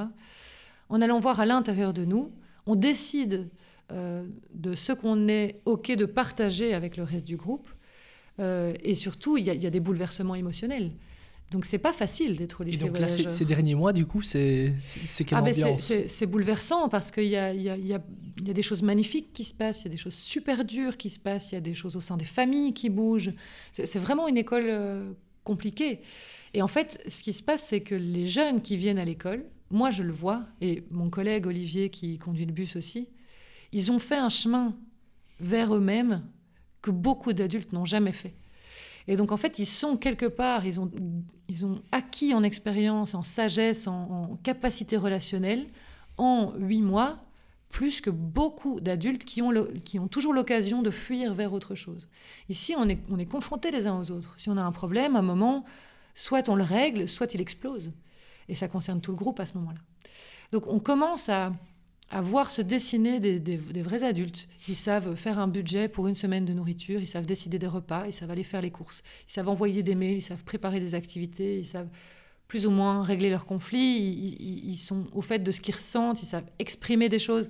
Donc on- voilà, moi je trouve ça splendide. Ça a été une année hyper enrichissante Oui. point de vue humain av- avant tout quoi. Av- Oui. Plus que apprentissage en comment dire, plus qu'apprentissage scolaire Oui. à proprement parler. Mais ce qui nous manque, ce qui nous a manqué, c'est euh, donc euh, toujours de l'argent pour payer des gens et payer quel type de personne Ben alors euh, une personne qui s'occupe de la communication extérieure parce que ça c'est vraiment lourd à porter. Euh, un- une personne qui puisse avoir la casquette du PMS, donc un, un éducateur Ah oui. ou un Mhm, psy, mhm. parce qu'en fait les enfants, ils- les jeunes, ils ont beaucoup beaucoup de choses sur le cœur et que Oui, toi tu sais pas jouer tous ces rôles-là non plus. je les joue pourtant. Oui. c'est très difficile et c'est très fatigant. Euh, et alors un prof de maths et de sciences, parce qu'en fait, moi, je ne sais pas accompagner si je ne prépare pas les cours. Mais comme j'ai toutes les casquettes, je ne sais pas préparer les cours. Le Donc, bus est euh, localisé où encore pour l'instant? Dans Alors, la le, région de... le- de- le bus part de Roli tous les matins parce que notre chauffeur, Ah il oui. habite Roli. Oui, oui, je vois bien. Et euh, on a des élèves qu'on va chercher pour le moment jusqu'à Mont-sur-Marchienne, Sambreville, et puis Ivoire, Dinan. Mais il y a des élèves qui viennent d'en dehors de la zone et qui s'arrangent pour loger, etc. Donc c'est super compliqué. L'année prochaine, on va fonctionner avec euh, un endroit où les jeunes pourront loger. Le lundi soir et le jeudi soir, et notre jour de coupure, ce sera le mercredi, et plus le lundi. Attends, j'ai pas compris. Donc les Donc, en élèves, fait, ils débarquent cette année, il n'y avait pas de maison communautaire. Ok. Mais les blocus, ça a super bien fonctionné. Le fait qu'ils soient pas dans une classe, si on les met dans une salle de classe, euh, ils sont intenables. Il y a Mhm. un truc qui vient résonner à l'intérieur. Mais si on les met dans une maison comme ici, il y en a cinq dans le canapé, quatre autour de la table, trois dans la cuisine, et ils sont tous en train de bosser. Et donc c'est magique à voir, parce qu'en fait, ça, ça veut vraiment dire qu'ils ont envie de grandir. Mhm. Et c'est presque déjà des étudiants dans un côté étudiant, quoi. Et Alors en- qu'ils ont 16, 17, 18 Ouais. ans. oui. Ouais. Et, et en semaine, du coup, le, le lundi, euh, donc Bah, ils viennent dans le bus. Donc l'année prochaine, ce sera lundi, on les prend euh, à 2-3 points relais. Mhm. Le lundi soir, on cherche des écolieux qui nous accueillent pour pouvoir loger le lundi soir. Ils repartent le mardi chez eux. Et ils reviennent le jeudi et ils repartent le vendredi. Ah oui, donc le mercredi, ils sont à la maison. À la maison. Jour de repos. quoi. Jour de repos, jour avec la famille. Oui, parce que on est surstimulé. Ah oui, Comme on n'est pas bien. du tout dans un environnement euh, routinier, notre cerveau fonctionne non-stop et il est tout le temps, on est tout le temps en train de se réinventer, vivre des expériences nouvelles. Et donc, cérébralement, c'est épuisant. Épuisant. Donc, il faut un jour de repos. Et donc le jeudi, ils reviennent. Ils, sont obligés de loger ou ils peuvent rentrer à la maison non, ils peuvent euh, rentrer à la maison si jamais ils, ils ont le courage de faire le trajet. ça, Mais oui, c'est pour leur épargner le trajet. Parce que ce trajet, pour le moment, on est une zone très étendue. Mhm. Donc, euh, on a commencé par l'endroit le plus compliqué, faire les choses de façon super compliquée. Comme ça, si quelqu'un veut ouvrir une classe dans un- une zone moins étendue, avec plus de moyens, ça. ce sera facile. Donc, euh, donc voilà. Mais en gros, pour le moment, notre zone est très très grande et donc l'année prochaine, on cherche des écolieux avec qui collaborer pour euh, nous accueillir. Ok. Voilà, et on part en voyage. Donc l'idée, c'est quand même vraiment de voyager. On est parti à Paris, on a eu un problème de bus, donc on est parti sans notre bus, et ça nous a beaucoup manqué. Euh, on a fait des excursions en Belgique, on a été passé quatre jours à Bruxelles, et donc on a logé chez des amis, enfin c'était un peu camping. On a passé quatre jours euh, sur des ballots de paille euh, quand on était au salon de l'éducation. Donc on, on est à la fois un peu comme une famille, un peu comme un mouvement de jeunesse, un peu comme une école. Oui, c'est ça, entre les deux, parce qu'il y en a qui logent des fois ensemble. Donc, enfin, tout ça, c'est voilà, les, les frontières entre l'école et la famille, des fois, est très fine en fait. c'est ça. Et c'est pour ça, c'est un peu une école, euh, je sais pas, je dirais holistique. Hmm. Parce qu'il y a un peu- un peu de tout. Des domaines différents qui viennent se rejoindre, oui. Et, euh, Et quelles sont tes perspectives du coup pour l'année prochaine le, donc, euh, donc ça, ce que tu viens de m'expliquer, c'est de garder une classe du coup dans ce bus-là, oui, euh, avec plus, plus d'élèves, euh, pareil, 20 maximum. 20 maximum, ok. Et, Et on a déjà des, des préinscriptions. Ok. Et en termes de soutien financier, autre que, que ce Minerval, parce que j'imagine, comme tu me disais, pas mal d'élèves des fois aimeraient venir, Oui. mais les parents n'ont pas toujours les moyens. Est-ce qu'il y a des pistes Il y a plein de pistes. Donc, donc il y a plein de pistes à explorer, mais c'est ça qui est ouais, compliqué. ouais. Euh, donc, euh, par exemple, pour le moment, le Minerval est de 5000 euros. En réalité, un élève dans le secondaire, même dans le public, hein, c'est juste qu'on ne sait pas qu'on paye parce qu'on paye sous forme d'impôt, mais en réalité, tous les élèves dans le secondaire coûtent 10 000 euros par an, par tête, par année. Euh, donc, en fait, nous, ce que ça coûte réellement, c'est 10 000 euros par an, par tête, par année. Sauf que, comme on est un projet qui commence euh, et que l'argent, c'est de l'énergie, ben, voilà, ça coûte moins cher, mais il y a un peu plus d'énergie à mettre, plus d'investissement de la part des élèves qui co-construisent le projet. Donc, ce n'est pas sur un plateau d'argent. Ils écrivent les articles, ils gèrent le compte TikTok. Là, récemment, on a fait du pesto euh, qu'on a vendu, on a fait des savons qu'on vend. Et voilà. Et normalement, et c'est eux qui, qui programment les activités aussi. Donc, moi, ça me décharge d'une d'une responsabilité. Et eux, ça leur permet de prendre la place du, du- du meneur, en fait, de temps en temps. Et c'est comme sur un navire, hein, chacun est à son poste. Donc euh, parfois, il y en a un qui est, qui, qui est très doué dans quelque chose, et donc c'est un peu le référent vers qui on, on- on va. Euh, donc il y a cette énergie qui est mise de la part des pilotes, qui compense un peu le fait qu'on fonctionne euh, à, enfin, en dessous de... Enfin, on n'a pas assez d'argent, quoi. Mhm, on fonctionne à mhm, perte. voilà. Mhm, Oui, L'année que- prochaine, en termes de perspectives financières, euh, bah alors nous, on cherche des subsides. Le problème, c'est que comme on rentre pas dans les cases, on nous refuse toujours pour une certaine raison. Donc, euh, si on demande un subside euh, parce qu'on est une école du dehors et qu'on remet les jeunes en contact avec la nature, on va nous dire pourquoi vous vous roulez dans un bus diesel alors qu'on a une empreinte carbone moindre que si on avait un bâtiment. Alors si on nous dit, si on cherche un subside public, on va nous dire mais vous êtes une école privée. Et puis si on va chercher un subside euh, chez les privés, on nous dit mais vous- votre business plan il, il est foireux, vous n'avez pas assez d'argent pour fonctionner, donc on va pas vous soutenir. Donc tout est compliqué. Donc pour le moment, ce dont on a besoin, c'est surtout de soutien euh, de mécènes en fait, pour pouvoir asseoir notre fonctionnement, pour pouvoir fonctionner. Pour après prouver un petit peu votre business plan. Mais du coup, par, par, euh, par ce moyen, on peut déjà, même si on n'est pas du tout à la fin du podcast, faire un appel euh, s'il y en a qui nous écoutent, qui, qui, qui ont les moyens ou qui connaissent des gens ou des entreprises ou autres qui seraient intéressés de, voilà, de, de prendre contact avec toi directement, euh, le lycée voyageur. Ou, voilà, mais on, on rappellera probablement ça en fin de. Et, et en plus, en on a, un espace, euh, on a un espace de sponsoring sur notre bus Ah oui, en plus. qu'on a laissé blanc exprès. Et on voudrait que chaque siège du bus soit euh, euh, parrainé, en fait. Donc, sur chaque siège du bus, comme, euh, comme dans les places de théâtre, oui. on va mettre le nom des gens qui ont aidé au financement euh, de, de notre Des classe. entreprises Oui, voilà. également, vous serez, vous serez ouverte ou quelle est un petit peu la. Est-ce que, est-ce que je, Oui, sais bien pas? sûr. Bah, Il y a cet espace de sponsoring qui est peut-être plus adapté pour les entreprises. Il y a notre site internet, il y a les rapports d'activité, tout ça, c'est c'est des endroits où on peut mettre euh, les liens de- de- des mécènes, etc. Bon, pour le moment, c'est un peu la crise, donc euh, c'est un peu compliqué pour les gens de donner. Euh, Même pour les parents de payer le Minerval. Donc euh, voilà. Et du crowdfunding ou du- ce genre de. Ça prend du temps de mettre ça en place. Et donc c'est pour ça que je disais communication Ouais, externe. En ça. fait, euh, C'est votre plus un, grand c'est un boulot. premier besoin, oui, tout à fait. tout à Et fait. moi, mon, mon- mon- le plus important pour moi, c'est les élèves. Donc, c'est d'abord les élèves. Bien sûr. Après, ça, je prends du temps pour faire le reste, mais effectivement. C'est le- ça qui est compliqué et ça me permet de, de revenir un petit peu en arrière euh, parce que tu me partageais quelque chose d'intéressant dans ta réflexion euh, euh, aussi là, ju- ju- quand- juste avant de commencer l'en- l'entretien. Tu, tu disais quelque chose d'intéressant sur lequel j'aimerais revenir. C'est voilà, tu es prof entre guillemets à la base, même si je pense pas qu'on puisse vraiment te mettre dans cette case-là non plus. Euh, mais en tout cas, voilà, tu as ce parcours un petit peu euh, euh, dans l'éducation, enseignante, etc. Et tu dis voilà, en fait, mon projet du jour au lendemain, je me retrouve plutôt à devoir être une entrepreneuse en fait et donc d'avoir des réflexes d'apprendre des choses euh, et, et c'est comme ça aussi je crois du coup que tu es venu euh, chez Mind and Market hein, du coup euh, Mhm. euh, qui, qui aide du coup les entrepreneurs voilà, à pitcher un peu leurs projets, etc. Explique-nous un peu dans les grandes lignes, voilà, qu'est-ce que, quels sont tes grands apprentissages là-dedans? Parce que tu, tu m'expliquais que tu as suivi une formation avec Azimut, hein, c'est ça qui accompagne les porteurs de projets.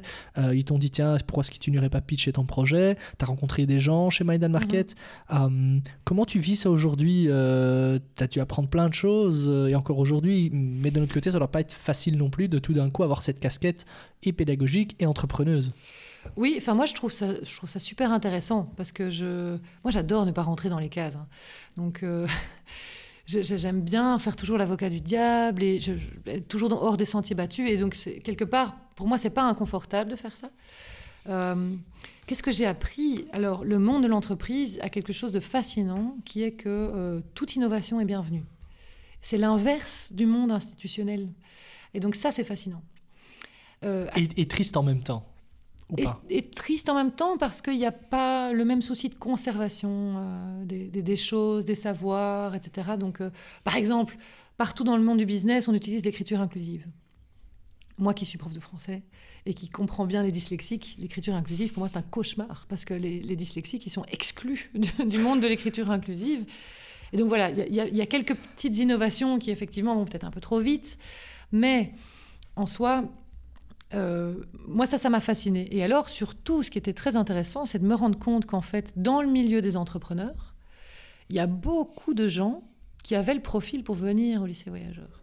Et donc, en fait, j'ai rencontré beaucoup de personnes, euh, euh, oui, avec un vrai esprit d'entreprise. Et donc, ce que j'essaie d'apprendre aux élèves, c'est euh, comment faire pour ne jamais être dans la misère.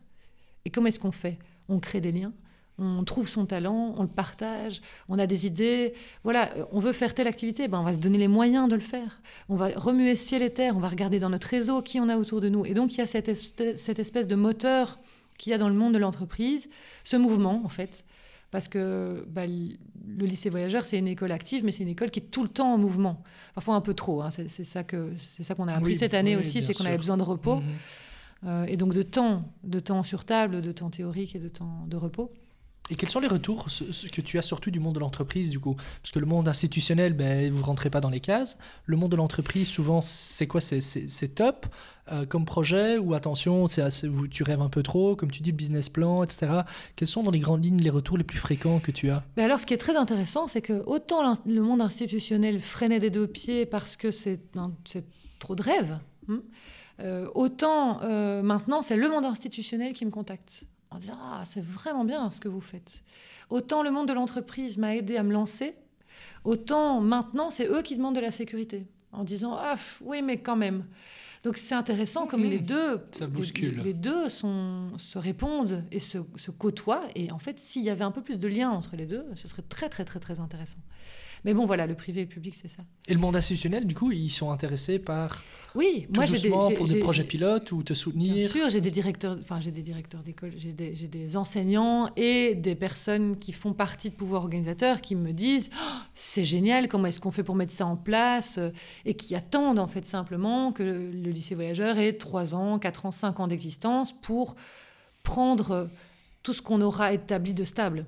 Parce qu'en fait, c'est ça aussi qui se passe maintenant. Tu me demandais le retour des élèves. Bah alors, à mon avis, il y en a qui sont, qui sont mieux au lycée voyageur qu'ailleurs.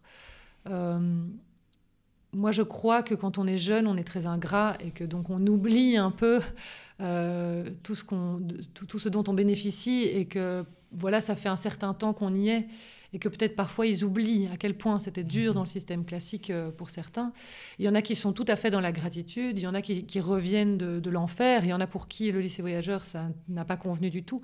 Donc, euh, mais globalement, euh, franchement, on, on, est heureux. Moi, je suis épuisée, mais qu'est-ce que je suis heureuse? Euh, mes élèves, je les adore. C'est vraiment. Euh, j'espère que. C'est devenu une famille. On est un peu devenu. Euh, je vais pas dire une. C'est pas une deuxième famille, mais il y a des fonctionnements qui sont vraiment pas, pas communs. Mhm. Il y a un attachement au groupe, une importance. ce qui est important en fait aussi au lycée voyageur, c'est vraiment le sens du collectif. On fait les choses ensemble et on se porte ensemble. Et s'il y en a un qui coule, c'est tout le monde qui est responsable. Et s'il y en a un qui monte, c'est parce que tout le monde le porte. Et donc ça, c'est quelque chose qui, dans les pédagogies actives euh, traditionnelles, enfin actives traditionnelles, c'est mmh. bizarre, hein, mais de Crowley, Freinet, etc., ce sont des grandes écoles, et donc il n'y a pas cet esprit euh, de corps où on est obligé, en fait. Et là, il y a un pédagogue qui est méconnu, mais que moi, j'adore, c'est Makarenko. Et Makarenko, c'est un pédagogue ukrainien qui s'est retrouvé à gérer un foyer de jeunes délinquants euh, après la révolution russe et qui les a remis qui a redonné du sens à leur existence par la communauté et le travail. C'est super communiste hein, comme, euh, comme, comme, concept. Comme concept. Mais, c'est génial parce que c'est très adapté aux, c'est une, une, vraie réponse à l'individualisme qu'il y a dans une ville comme Moscou avec que des anonymes délinquants, quoi, orphelins. Et donc voilà, on est un peu dans une foule anonyme. Et donc retrouver un peu de sens du collectif, ben, ça, ça a mis un certain temps, mais je pense que maintenant on y est.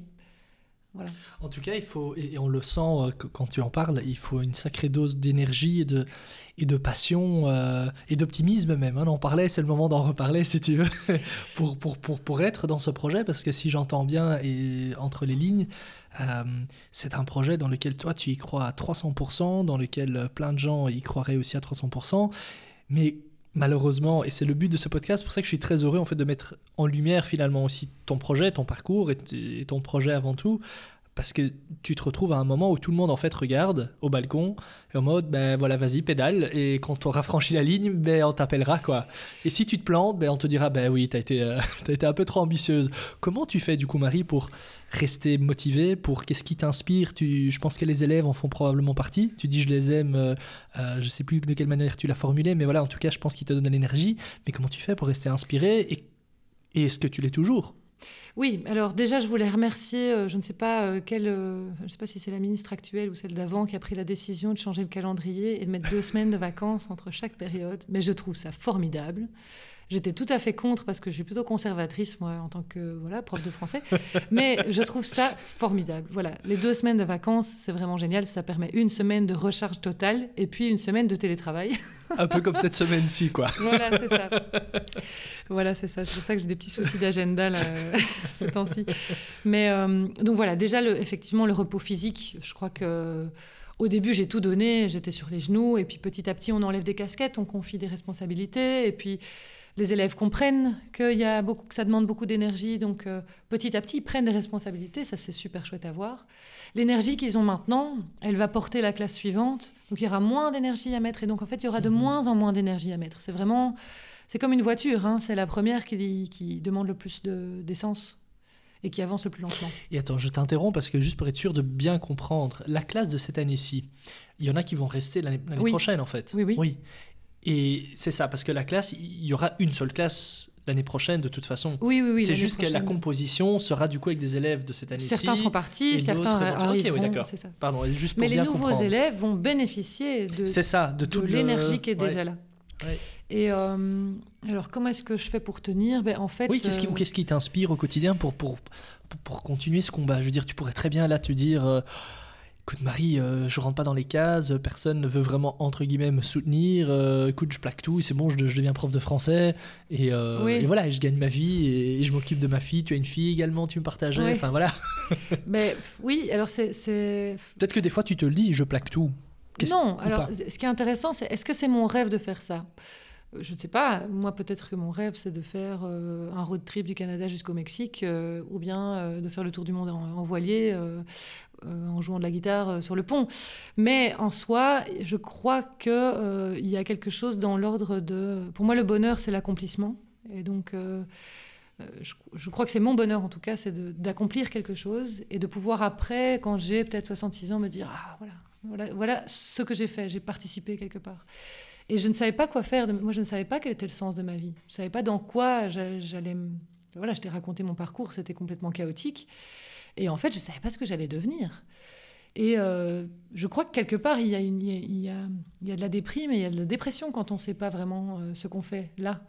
D'ailleurs, il y a dans plein de chansons, c'est qu'est-ce que je fais là euh, Quel est mon chemin Qui suis-je? C'est des questions existentielles qui sont super importantes. C'est vrai que tout le monde se pose. Et, et voilà, moi, je, je, je, je suis quelqu'un de, de, très spirituel. J'ai beaucoup de questionnements très profonds. Et, euh, et, je pense que, euh, enfin, voilà, il y a un âge que les Indiens appellent le Kali Yuga, qui est l'âge de fer, qui est l'âge du déclin. Et c'est l'âge de Kali, donc c'est l'âge de la destruction, du chaos, de la séparation et de la division. Et moi, j'ai cette image de, de Zarathustra qui danse, qui danse parce qu'il sait où il va et il s'en fiche du déclin. Il, est heureux de voir le déclin parce qu'il sait qu'après, il y a autre chose. Et donc, euh, c'est une expression que j'aime bien, c'est je vais surfer le Kali Yuga. Et donc, quelque part, je me dis, OK, tout s'écroule, eh bien, on construit des choses nouvelles. Et voilà, c'est juste, c'est une mission, je sais pas. Et, alors, ce qui est, intéressant, c'est que toutes les portes s'ouvrent. Donc, malgré tous les problèmes et tous les obstacles, toutes les portes s'ouvrent. Donc voilà, à partir du moment où toutes les portes s'ouvrent, tu, te dis, bon, ben voilà, si je fais quelque chose qui est en accord avec quelque chose d'autre, quelque chose de plus grand, quelque chose de... Ben, peut-être qu'effectivement, ça a un sens et que c'est pour ça que les portes s'ouvrent. Et quand je vois la qualité des personnes qui me rejoignent, euh, voilà, si on organise une réunion autour du lycée voyageur, toutes les personnes qui sont dans la salle sont des personnes extrêmement intéressantes, euh, intelligentes, profondes, critiques. Euh, voilà, il y a quelque chose de merveilleux et donc je crois que je me nourris de ça. Un jour peut-être j'en aurai marre. Et mon but n'est pas de d'être enseignante dans le lycée voyageur pour toujours. Mon but c'est vraiment juste de créer une forme d'enseignement et de voir si, si elle émerge. quoi. C'est semer des graines, c'est travailler en coulisses c'est un peu être metteur en scène de quelque chose et puis pas forcément euh, assister au spectacle, mais juste pouf, semer des graines une entrepreneuse euh, sociale. Euh, oui, ça. On appelle ça comme on veut. Hein. C'est vrai que j'ai toujours du mal aussi quand on colle des étiquettes, euh, mais je crois qu'il y, a, un, peu, un peu de tout ça. C'est super, super inspirant et passionnant. Effectivement, je, te rejoins sur, sur, sur, ton, sur ton analyse de dire quand on fait les choses qui sont en accord avec, avec qui on est ou ce qu'on est, effectivement, les, les, portes ont tendance à s'ouvrir plus facilement et on tient aussi tout simplement beaucoup plus facilement par rapport aux défis. Parce que des défis, tu en, en as pas mal. Et, et puis t'es, prof, tu vois. Enfin, je, suppose que tu le sais, mais moi, quand j'ai un élève qui me dit. Euh, enfin, par exemple, je prends l'exemple de. Enfin, j'en ai plein des exemples, hein, mais j'ai, j'ai une jeune qui a fait un trajet incroyable depuis le début d'année. Euh, vraiment, euh, je dirais, début d'année, elle était une espèce de coquille qui fonctionnait. De temps en temps, elle s'ouvrait pour, pour montrer qu'elle existait, et puis c'est tout. Et là, maintenant, elle est, elle est en, phase d'épanouissement. elle, elle elle, chante, elle, elle, bouge, elle change de projet. Elle voulait plus entendre parler d'école et maintenant elle se projette dans l'avenir. Enfin, c'est hyper émouvant.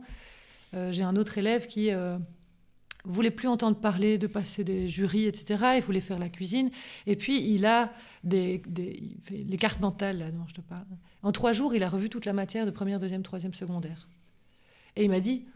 En fait, j'aime bien apprendre des choses et je vais très vite en fait quand j'apprends. Je dis bah oui. Donc, est-ce que tu veux te réinscrire dans une école et passer 5 ans à l'école? Parce que entrer en troisième pro, c'est donc 4 ah ans plus un an pour avoir sa gestion. Ou est-ce que tu veux, en un an, réussir ton jury?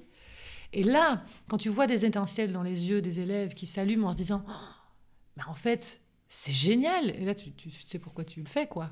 L'impact. Oui, c'est l'impact. L'impact que tu as. C'est même pas la reconnaissance, hein, c'est vraiment juste de pouvoir voir. Oui, parce que la reconnaissance, c'est vrai qu'en tant que prof, on, on, l'a, mais c'est très peu, quoi. Il faut.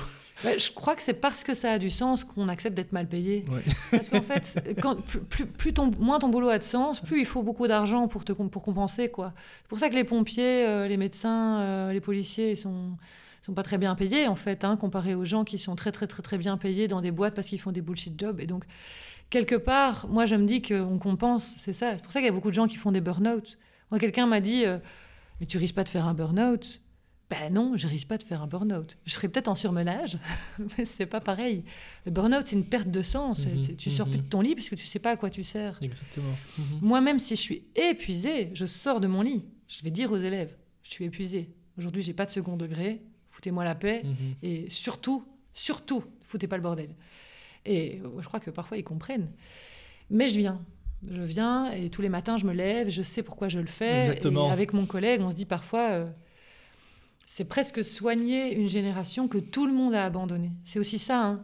Tout le monde les a abandonnés. Ils font des fautes d'orthographe grosses comme des montagnes et on se dit, ouais, mais bon, c'est la génération Z. Euh, c'est comme ça, les pauvres. Ah, la génération Covid. La moitié sont en mauvaise santé mentale la moitié sont en train de déprimer et voilà, il y a quelque chose à faire là qui est un peu euh, urgent et donc j'espère que les gens vont comprendre ça. C'est surtout ça mon appel. Alors il y a l'argent, certes on a besoin d'argent, mais on a surtout besoin qu'il y ait une prise de conscience face à, la détresse de cette génération qui ne se sent pas capable de faire quelque chose, qui se sent à la fois abandonnés par les adultes, mais aussi super enfants. Ils ont l'impression d'être des enfants mmh alors qu'ils ont plein de capacités. Euh, et voilà, c'est. Mais, euh, mais, ça me fait penser à quelque chose. Et. Euh, la, non, plutôt, tu dis les élèves, effectivement, c'est un peu, on a un peu l'impression que, entre guillemets, tout le monde les abandonne, entre guillemets. Et effectivement, c'est vrai qu'il y a un petit peu de ça quand, quand ce que je ressens dans, dans le corps enseignant, c'est en tout cas, voilà, les élèves ont un niveau de plus en plus bas. Mhm. Euh, on parle aussi de plus en plus euh, du fait qu'ils ont du mal à se tenir dans des écoles plutôt traditionnelles comme, Mhm. comme dans celle dans, dans laquelle je travaille. Euh, mais alors la question que je voulais te poser, c'est parce que on- et, et donc il y a un autre facteur aussi, c'est qu'on se rend compte que les élèves aussi euh, sont le fruit de, de- de leur éducation aussi qui, qui, qui change, qui a changé. Euh, euh, c'est peut-être un peu caricatural, mais on a quand même souvent un peu cette impression d'enfants rois aussi, qu'à la maison ils sont un peu plus, euh, comment, il y a un peu moins, il y a un peu moins l'importance accordée au cadre. Alors je te lance probablement sur un débat qui pourrait durer une heure, Mhm. mais, mais en quelques lignes, comment, comment toi tu vois la chose par rapport à ça justement aussi, par rapport à ce- cette éducation qui, euh, j'imagine, dans la pédagogie active, euh, n'est pas le même cadre que dans l'école traditionnelle, euh, mais d'un autre côté, ils sont pères de, repères- de, de repères complètement, et donc ils ont besoin, en tout cas ça c'est mon impression, d'un minimum de cadre quand même. Je vois que certains élèves, que justement, plus ils donnent l'impression de ne pas vouloir de cadre, mais plus ils en ont quand même un tout Mhm. petit peu besoin. Co- comment tu vois ça? Comment tu gères ça du coup dans, dans ta vision de, de la pédagogie euh, pour, pour ne pas en faire non plus finalement euh, des jeunes qui vont débarquer dans le monde du travail et qui vont croire que finalement tout le monde va s'adapter à leur, à leur volonté ou à leur humeur du jour. Je caricature un petit peu. Com- comment tu fais?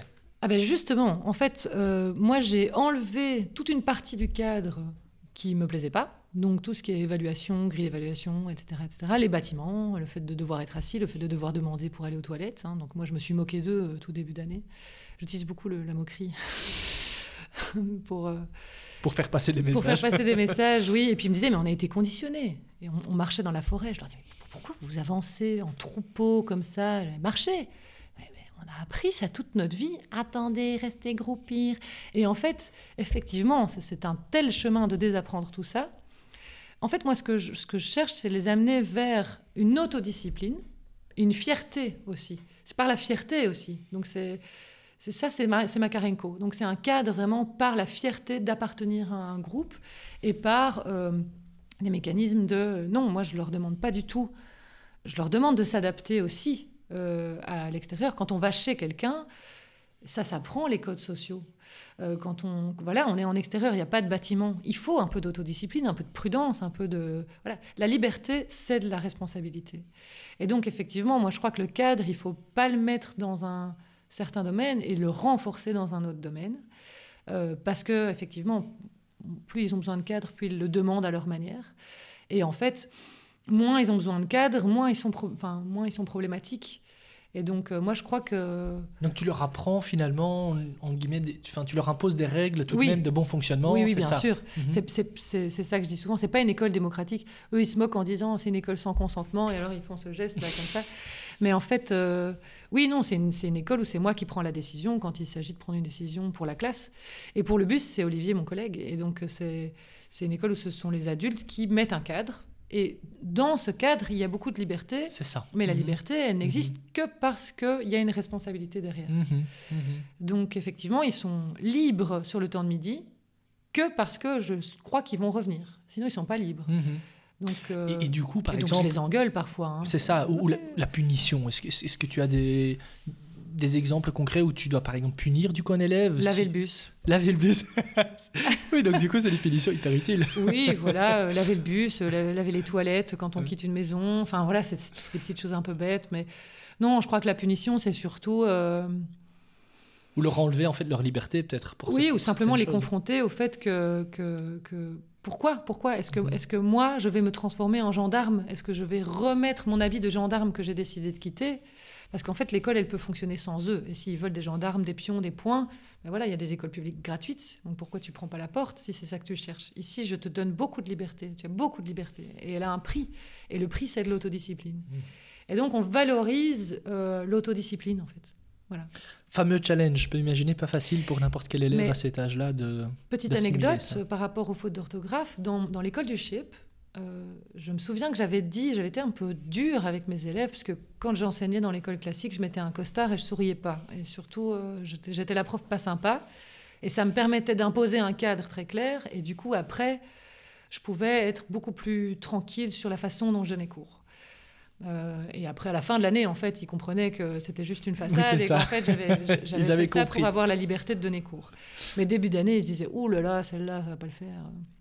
surtout à l'hypestupis, j'avais vraiment fait exprès parce que j'avais vu que c'était des élèves difficiles et donc j'avais vraiment fait je ne souris pas, voilà, c'est moi votre remplaçante, ça m'est complètement égal de vous mettre dehors parce que je ne vous connais pas, etc. J'avais vraiment été un peu. Euh, c'était un personnage un peu, peu, dur. Mais, euh, mais je leur avais dit, au chef, je leur avais dit, mais, mais ma génération vous méprise. On vous méprise. On vous méprise parce que vous ne savez pas écrire. Et ma génération est méprisée par celle de mes parents ou de nos parents parce qu'on ne sait pas écrire. Et donc, quand on reçoit un mail avec des fautes d'orthographe, nous, on a l'impression que c'est un débile mental qui l'a écrit. Et voilà, et c'est ça la réalité de l'orthographe. Et donc, ce n'est pas dans le, dans le programme, vous n'êtes pas censé voir de l'orthographe, mais on va faire une heure de grammaire et d'orthographe par semaine. Parce que moi, je veux pas, en fait, qu'on euh, on continue de vous mépriser. Et si vous avez envie d'être méprisé, alors ne faites pas l'effort. Mais, si vous, mais alors assumez le fait que tout le monde vous méprise. Et ils étaient super vexés. Et en même temps, du coup, ils comprenaient pourquoi j'allais prendre une heure par semaine pour revenir sur les règles d'accord du participe passé alors que c'est plus au programme. Voilà, ça c'est. Je crois que parfois, par euh, la. C'est bien d'avoir de la douceur, c'est bien d'avoir une énergie yin, une énergie féminine, euh, de la douceur. C'est bien aussi d'avoir une, énergie masculine. Euh, yang, dur, ferme, la virilité. Et une femme peut être virile, hein, c'est pas ça que, je dis, mais. Et je pense que parfois, le monde de l'enseignement est un peu emprunt d'une énergie qui fait attention aux détails, qui est très à l'écoute, qui est, euh, qui est supportive. Et on oublie en fait qu'il y a aussi ce cadre, cette limite, qui n'est pas seulement un cadre qui, est oppressif ou limitant de façon euh, simple et, inintéressante. Euh, poser des limites, c'est super important dans la vie de tous les jours, les adultes, ils respectent des limites et s'ils ne le font pas, eh ben, ils sont punis. Ils vont en prison, ils payent des amendes, il y a des conséquences. Et donc, dans le lycée voyageur, voilà, vous, vous essayez d'être un petit peu, euh, comment dire, de, de, trouver une harmonie, un équilibre parfait un peu entre ce yin et ce yang.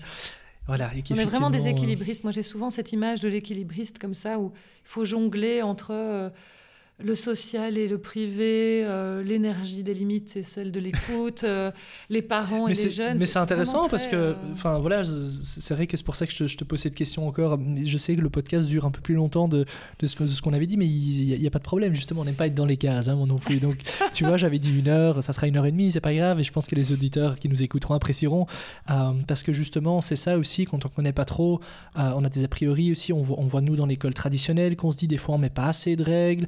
Quand on en met trop, euh, alors, entre guillemets, ça, ça va pas non plus. Euh, la pédagogie active, on se dit, oui, ok, c'est bien, mais bon, si c'est pour être dans un monde des bisounours où euh, on écoute l'élève tout le temps, ça va pas non plus. Donc, il y a beaucoup d'a priori aussi parce qu'on connaît pas des deux côtés, et, je trouve ça super enrichissant et, intéressant, effectivement, ben voilà, de, de t'entendre avec ton projet, de tout ce que tu mets en place, que finalement, ben voilà, tu prends aussi un peu les meilleurs, les meilleurs ingrédients des différentes recettes et t'en fais une nouvelle recette. Oui. Mais vas-y. Si je peux juste donner encore un petit détail en fait sur cette question du cadre. Oh, c'est marrant parce qu'on en parlait juste tout à l'heure. Je te disais, pour moi, l'adolescence, ça n'existe pas. C'est un concept qui a 200 euh, ans, même pas. Et en fait, c'est une espèce de case vague, de moment d'errance qu'on a accordé euh, aux personnes qui ont entre maintenant 11 ans et 25. Euh, oui, on a élargi la case. Voilà. C'est l'adolescence maintenant qui est interminable. Et en fait, pour moi, il n'y a pas d'adolescence. Pour moi, il y a l'enfance et l'âge adulte. Il y a des grands enfants et il y a des jeunes adultes. Et il y a un rite de passage. Et ce rite de passage, c'est souffrir en groupe euh, de façon non mortelle, non fatale, et euh, euh, en étant accueilli après dans un monde mmh où c'est différent. Mmh mmh ce rite de passage se faisait autrefois à 13 ans parce que le monde était plus hostile et qu'on était adulte plus tôt. Pour moi, maintenant, l'âge du passage entre l'enfance et l'âge adulte, c'est 15 ans. Et je pense que en dessous de 15 ans, ça sert à rien de dire à un jeune euh, ne mets pas de training, hein, habite-toi de façon confortable et grimpe aux arbres si tu as envie. Mais à partir de 15 ans, c'est bien de lui dire, euh, ben en fait, les trainings, c'est que quand tu fais du sport. Parce que si tu viens dans un cadre professionnel en training et en crop top, ben, à moins que tu travailles dans une salle de sport ou que tu sois dans une entreprise innovatrice super euh, branchée, ben, c'est pas tout à fait euh, l'habit. En fait, voilà. Mmh je dis mmh pas que c'est bien. Je dis que s'insérer dans une société, c'est accepter aussi qu'il y a des choses qui existent et qui préexistent et donc, pour moi, mm. cette question de l'adolescence, on parle d'ado, on parle d'ado, on parle d'ado, de crise d'ado, et en fait, c'est comme si on validait notre propre abandon de toute cette génération. Alors que si on prend nos responsabilités en tant qu'adulte d'aller former euh, ces jeunes adultes en acceptant qu'ils vont souffrir, mais qu'on va les accueillir après, qu'on va les féliciter. Et, les accompagner, et les, accompagner et les parcours. prendre avec nous et, et mm. leur faire les rendre fiers d'appartenir à quelque chose. Ben ça, je pense que ça peut être euh, une façon de mettre un cadre qui est bienveillant. Magnifique. Du coup, on arrive euh, à la fin du podcast. Euh, j'ai j'ai deux questions pour toi. J'hésite par laquelle je commence. si je te donnais une baguette magique, tu as le droit de changer une seule chose, en fait. Donc, tu as une baguette magique. De quel monde tu rêverais? Pour tes enfants, pour, euh, pour les jeunes, que tu accompagnes, pour toi-même, peu importe. Tu peux changer une chose. Qu'est-ce que tu ferais avec cette baguette magique? Ah, C'est une ah, question difficile. Sacrée question. Si tu veux, on peut passer euh, à, l'autre, si tu préfères avant. je veux bien d'abord l'autre, ouais. Comme ça, tu as le temps de réfléchir euh, entre-temps. Ah, mais, la question, tu l'as déjà un peu abordée, je pense. Euh, voilà, un petit peu l'appel euh, à nos auditeurs en, quand on termine le podcast, mais c'est plutôt lié à, cette volonté, du coup, de, changement. Donc, tous ces gens qui, qui, vont nous écouter, qui écouteront ce podcast, qui, qui, ont envie peut-être des fois d'échanger les choses à leur échelle, pas spécialement lié à l'enseignement, ça peut, ça peut être éventuellement peut-être des profs de, voilà, dans le secondaire traditionnel ou dans le primaire ou peu importe, ou, à l'université qui se disent tiens, ça m'intéresse pas mal ce projet, comment est-ce que je peux? Ah, Mais aussi simplement, voilà, monsieur, madame, tout le monde qui se dit ben moi aussi dans le coin de ma tête, quand même, j'ai envie de, envie de mettre ça sur pied depuis longtemps, mais, euh, mais voilà, mais, mais, mais, mais, comment faire? Toi, quels seraient éventuellement euh, peut-être tes, deux, trois ingrédients ou conseils euh, plus génériques que tu as envie de partager? Alors, j'ai presque la même réponse pour les deux questions. Magnifique, comme ça on clôture ça. Euh, moi, je dirais que, ben, je te disais, hein, donc c'est chercher toujours à être en équilibre. Euh, qu'est-ce qui est au centre Qu'est-ce qui est au centre de nous? Ben, C'est notre cœur, mais pas notre cœur, notre organe. Et encore, si, notre, notre cœur euh, en tant qu'organe, mais aussi le cœur, c'est l'essence des choses, c'est vraiment l'intérieur. Et je pense qu'on est tous reliés par le cœur. Et que donc quand on suit, le mot courage vient du, vient du mot cœur. Et donc avoir du courage, c'est suivre son cœur. Ça ne veut pas dire être téméraire, ça ne veut pas dire... Euh, voilà, ça veut juste dire je vais faire ce qui est en accord avec l'intérieur et ce que je ressens à l'intérieur. Euh, parce que c'est par là qu'on est tous reliés. Donc si j'avais une baguette magique, j'irais rallumer le cœur des gens avec ma petite baguette magique. Et je crois qu'il y a beaucoup de choses qui l'éteignent, euh, beaucoup de choses qui perturbent notre, notre lien avec euh, ce qui autrefois était de la spiritualité en fait. Hein, mais aujourd'hui, voilà, il n'y a, plus de mots, il n'y a plus de barrières, on va choquer tout le monde si on parle d'un dieu ou d'un autre. Donc voilà, je vais juste parler en termes de... À l'intérieur, il y a ce qui nous permet d'être en action et pas en réaction. Voilà, c'est ça ma petite baguette magique et ma petite recette secrète. C'est de tous les jours aller sonder cet intérieur et de se dire ah est-ce qu'aujourd'hui j'entends quelque chose d'autre? Et de pas oublier de, de, nous, de nous parler par le cœur. Donc même si on, si on, si on est fâché sur quelqu'un, eh ben on peut dans nos pensées revenir à l'intérieur, et, dire aux personnes avec qui on est en conflit peut-être ce qu'on ressent à ce moment-là, sans le dire forcément dans le, dans, le, monde physique. Et ça vient résonner en nous. Il y a quelque chose qui se résout en nous. Et plus on se soigne nous-mêmes, plus on arrive à faire quelque chose de positif. Il ne faut pas qu'on soit des béquilles cassées les uns pour les autres. Il faut d'abord un peu se soigner soi, et puis alors à ce moment-là, on peut euh, être en lien avec les autres. S'écouter soi, prendre soin de soi pour avoir un impact après positif chez les autres. Exactement. Écoute Marie, je crois que ça sera le mot de la fin. Oui. en tout cas, je te remercie euh, beaucoup, beaucoup pour... Euh, Mais moi aussi, je te remercie. Pour, euh, pour l'échange, très authentique et, et, rempli de passion, de, de positivité. Je pense que clairement, tu, tu avais clairement ici tout, tout ton espace, on va dire, toute ta place derrière le micro en tant qu'actrice du changement. Il n'y a aucun souci, regarde, on sera un peu plus de, je pense, de une heure et demie. Il y a des podcasts qui durent trois heures et qui, qui sont tout... Voilà, quand, quand, on a une discussion passionnante, je trouve ça dommage de, de devoir trop couper euh, la personne et je pense que on aurait pu continuer encore quelques heures, tu penses pas Oui, mais deux profs ensemble, c'est jusqu'à la fin euh, des temps. On, hein. pourrait peut-être faire un épisode dans, dans 3-4 ans quand le lycée voyageur euh, sera, sera un état fédéral ou, un, réseau fédéral. un réseau, oui. Voilà, dans toute la vallée. En tout cas, Marie, je te souhaite beaucoup, beaucoup de succès. Merci. Pour la suite, pour l'année scolaire qui arrive. et on n'hésitera pas à suivre tes aventures de très très près. Donc voilà, merci beaucoup et à bientôt. À bientôt. Et c'est déjà la fin de ce douzième épisode du podcast Positive Changemakers. Merci de nous suivre, merci d'être toujours plus nombreux à vous abonner également. N'hésitez pas non plus à nous faire savoir si cet épisode vous a plu, que ce soit sur Facebook, Instagram ou encore sur notre site www.positivechangemakers.be. Cet épisode était le deuxième d'une série de trois épisodes en collaboration avec Mind et Market. Je vous donne donc rendez-vous très prochainement pour le troisième et dernier épisode de la série. A très vite et portez-vous bien. Ciao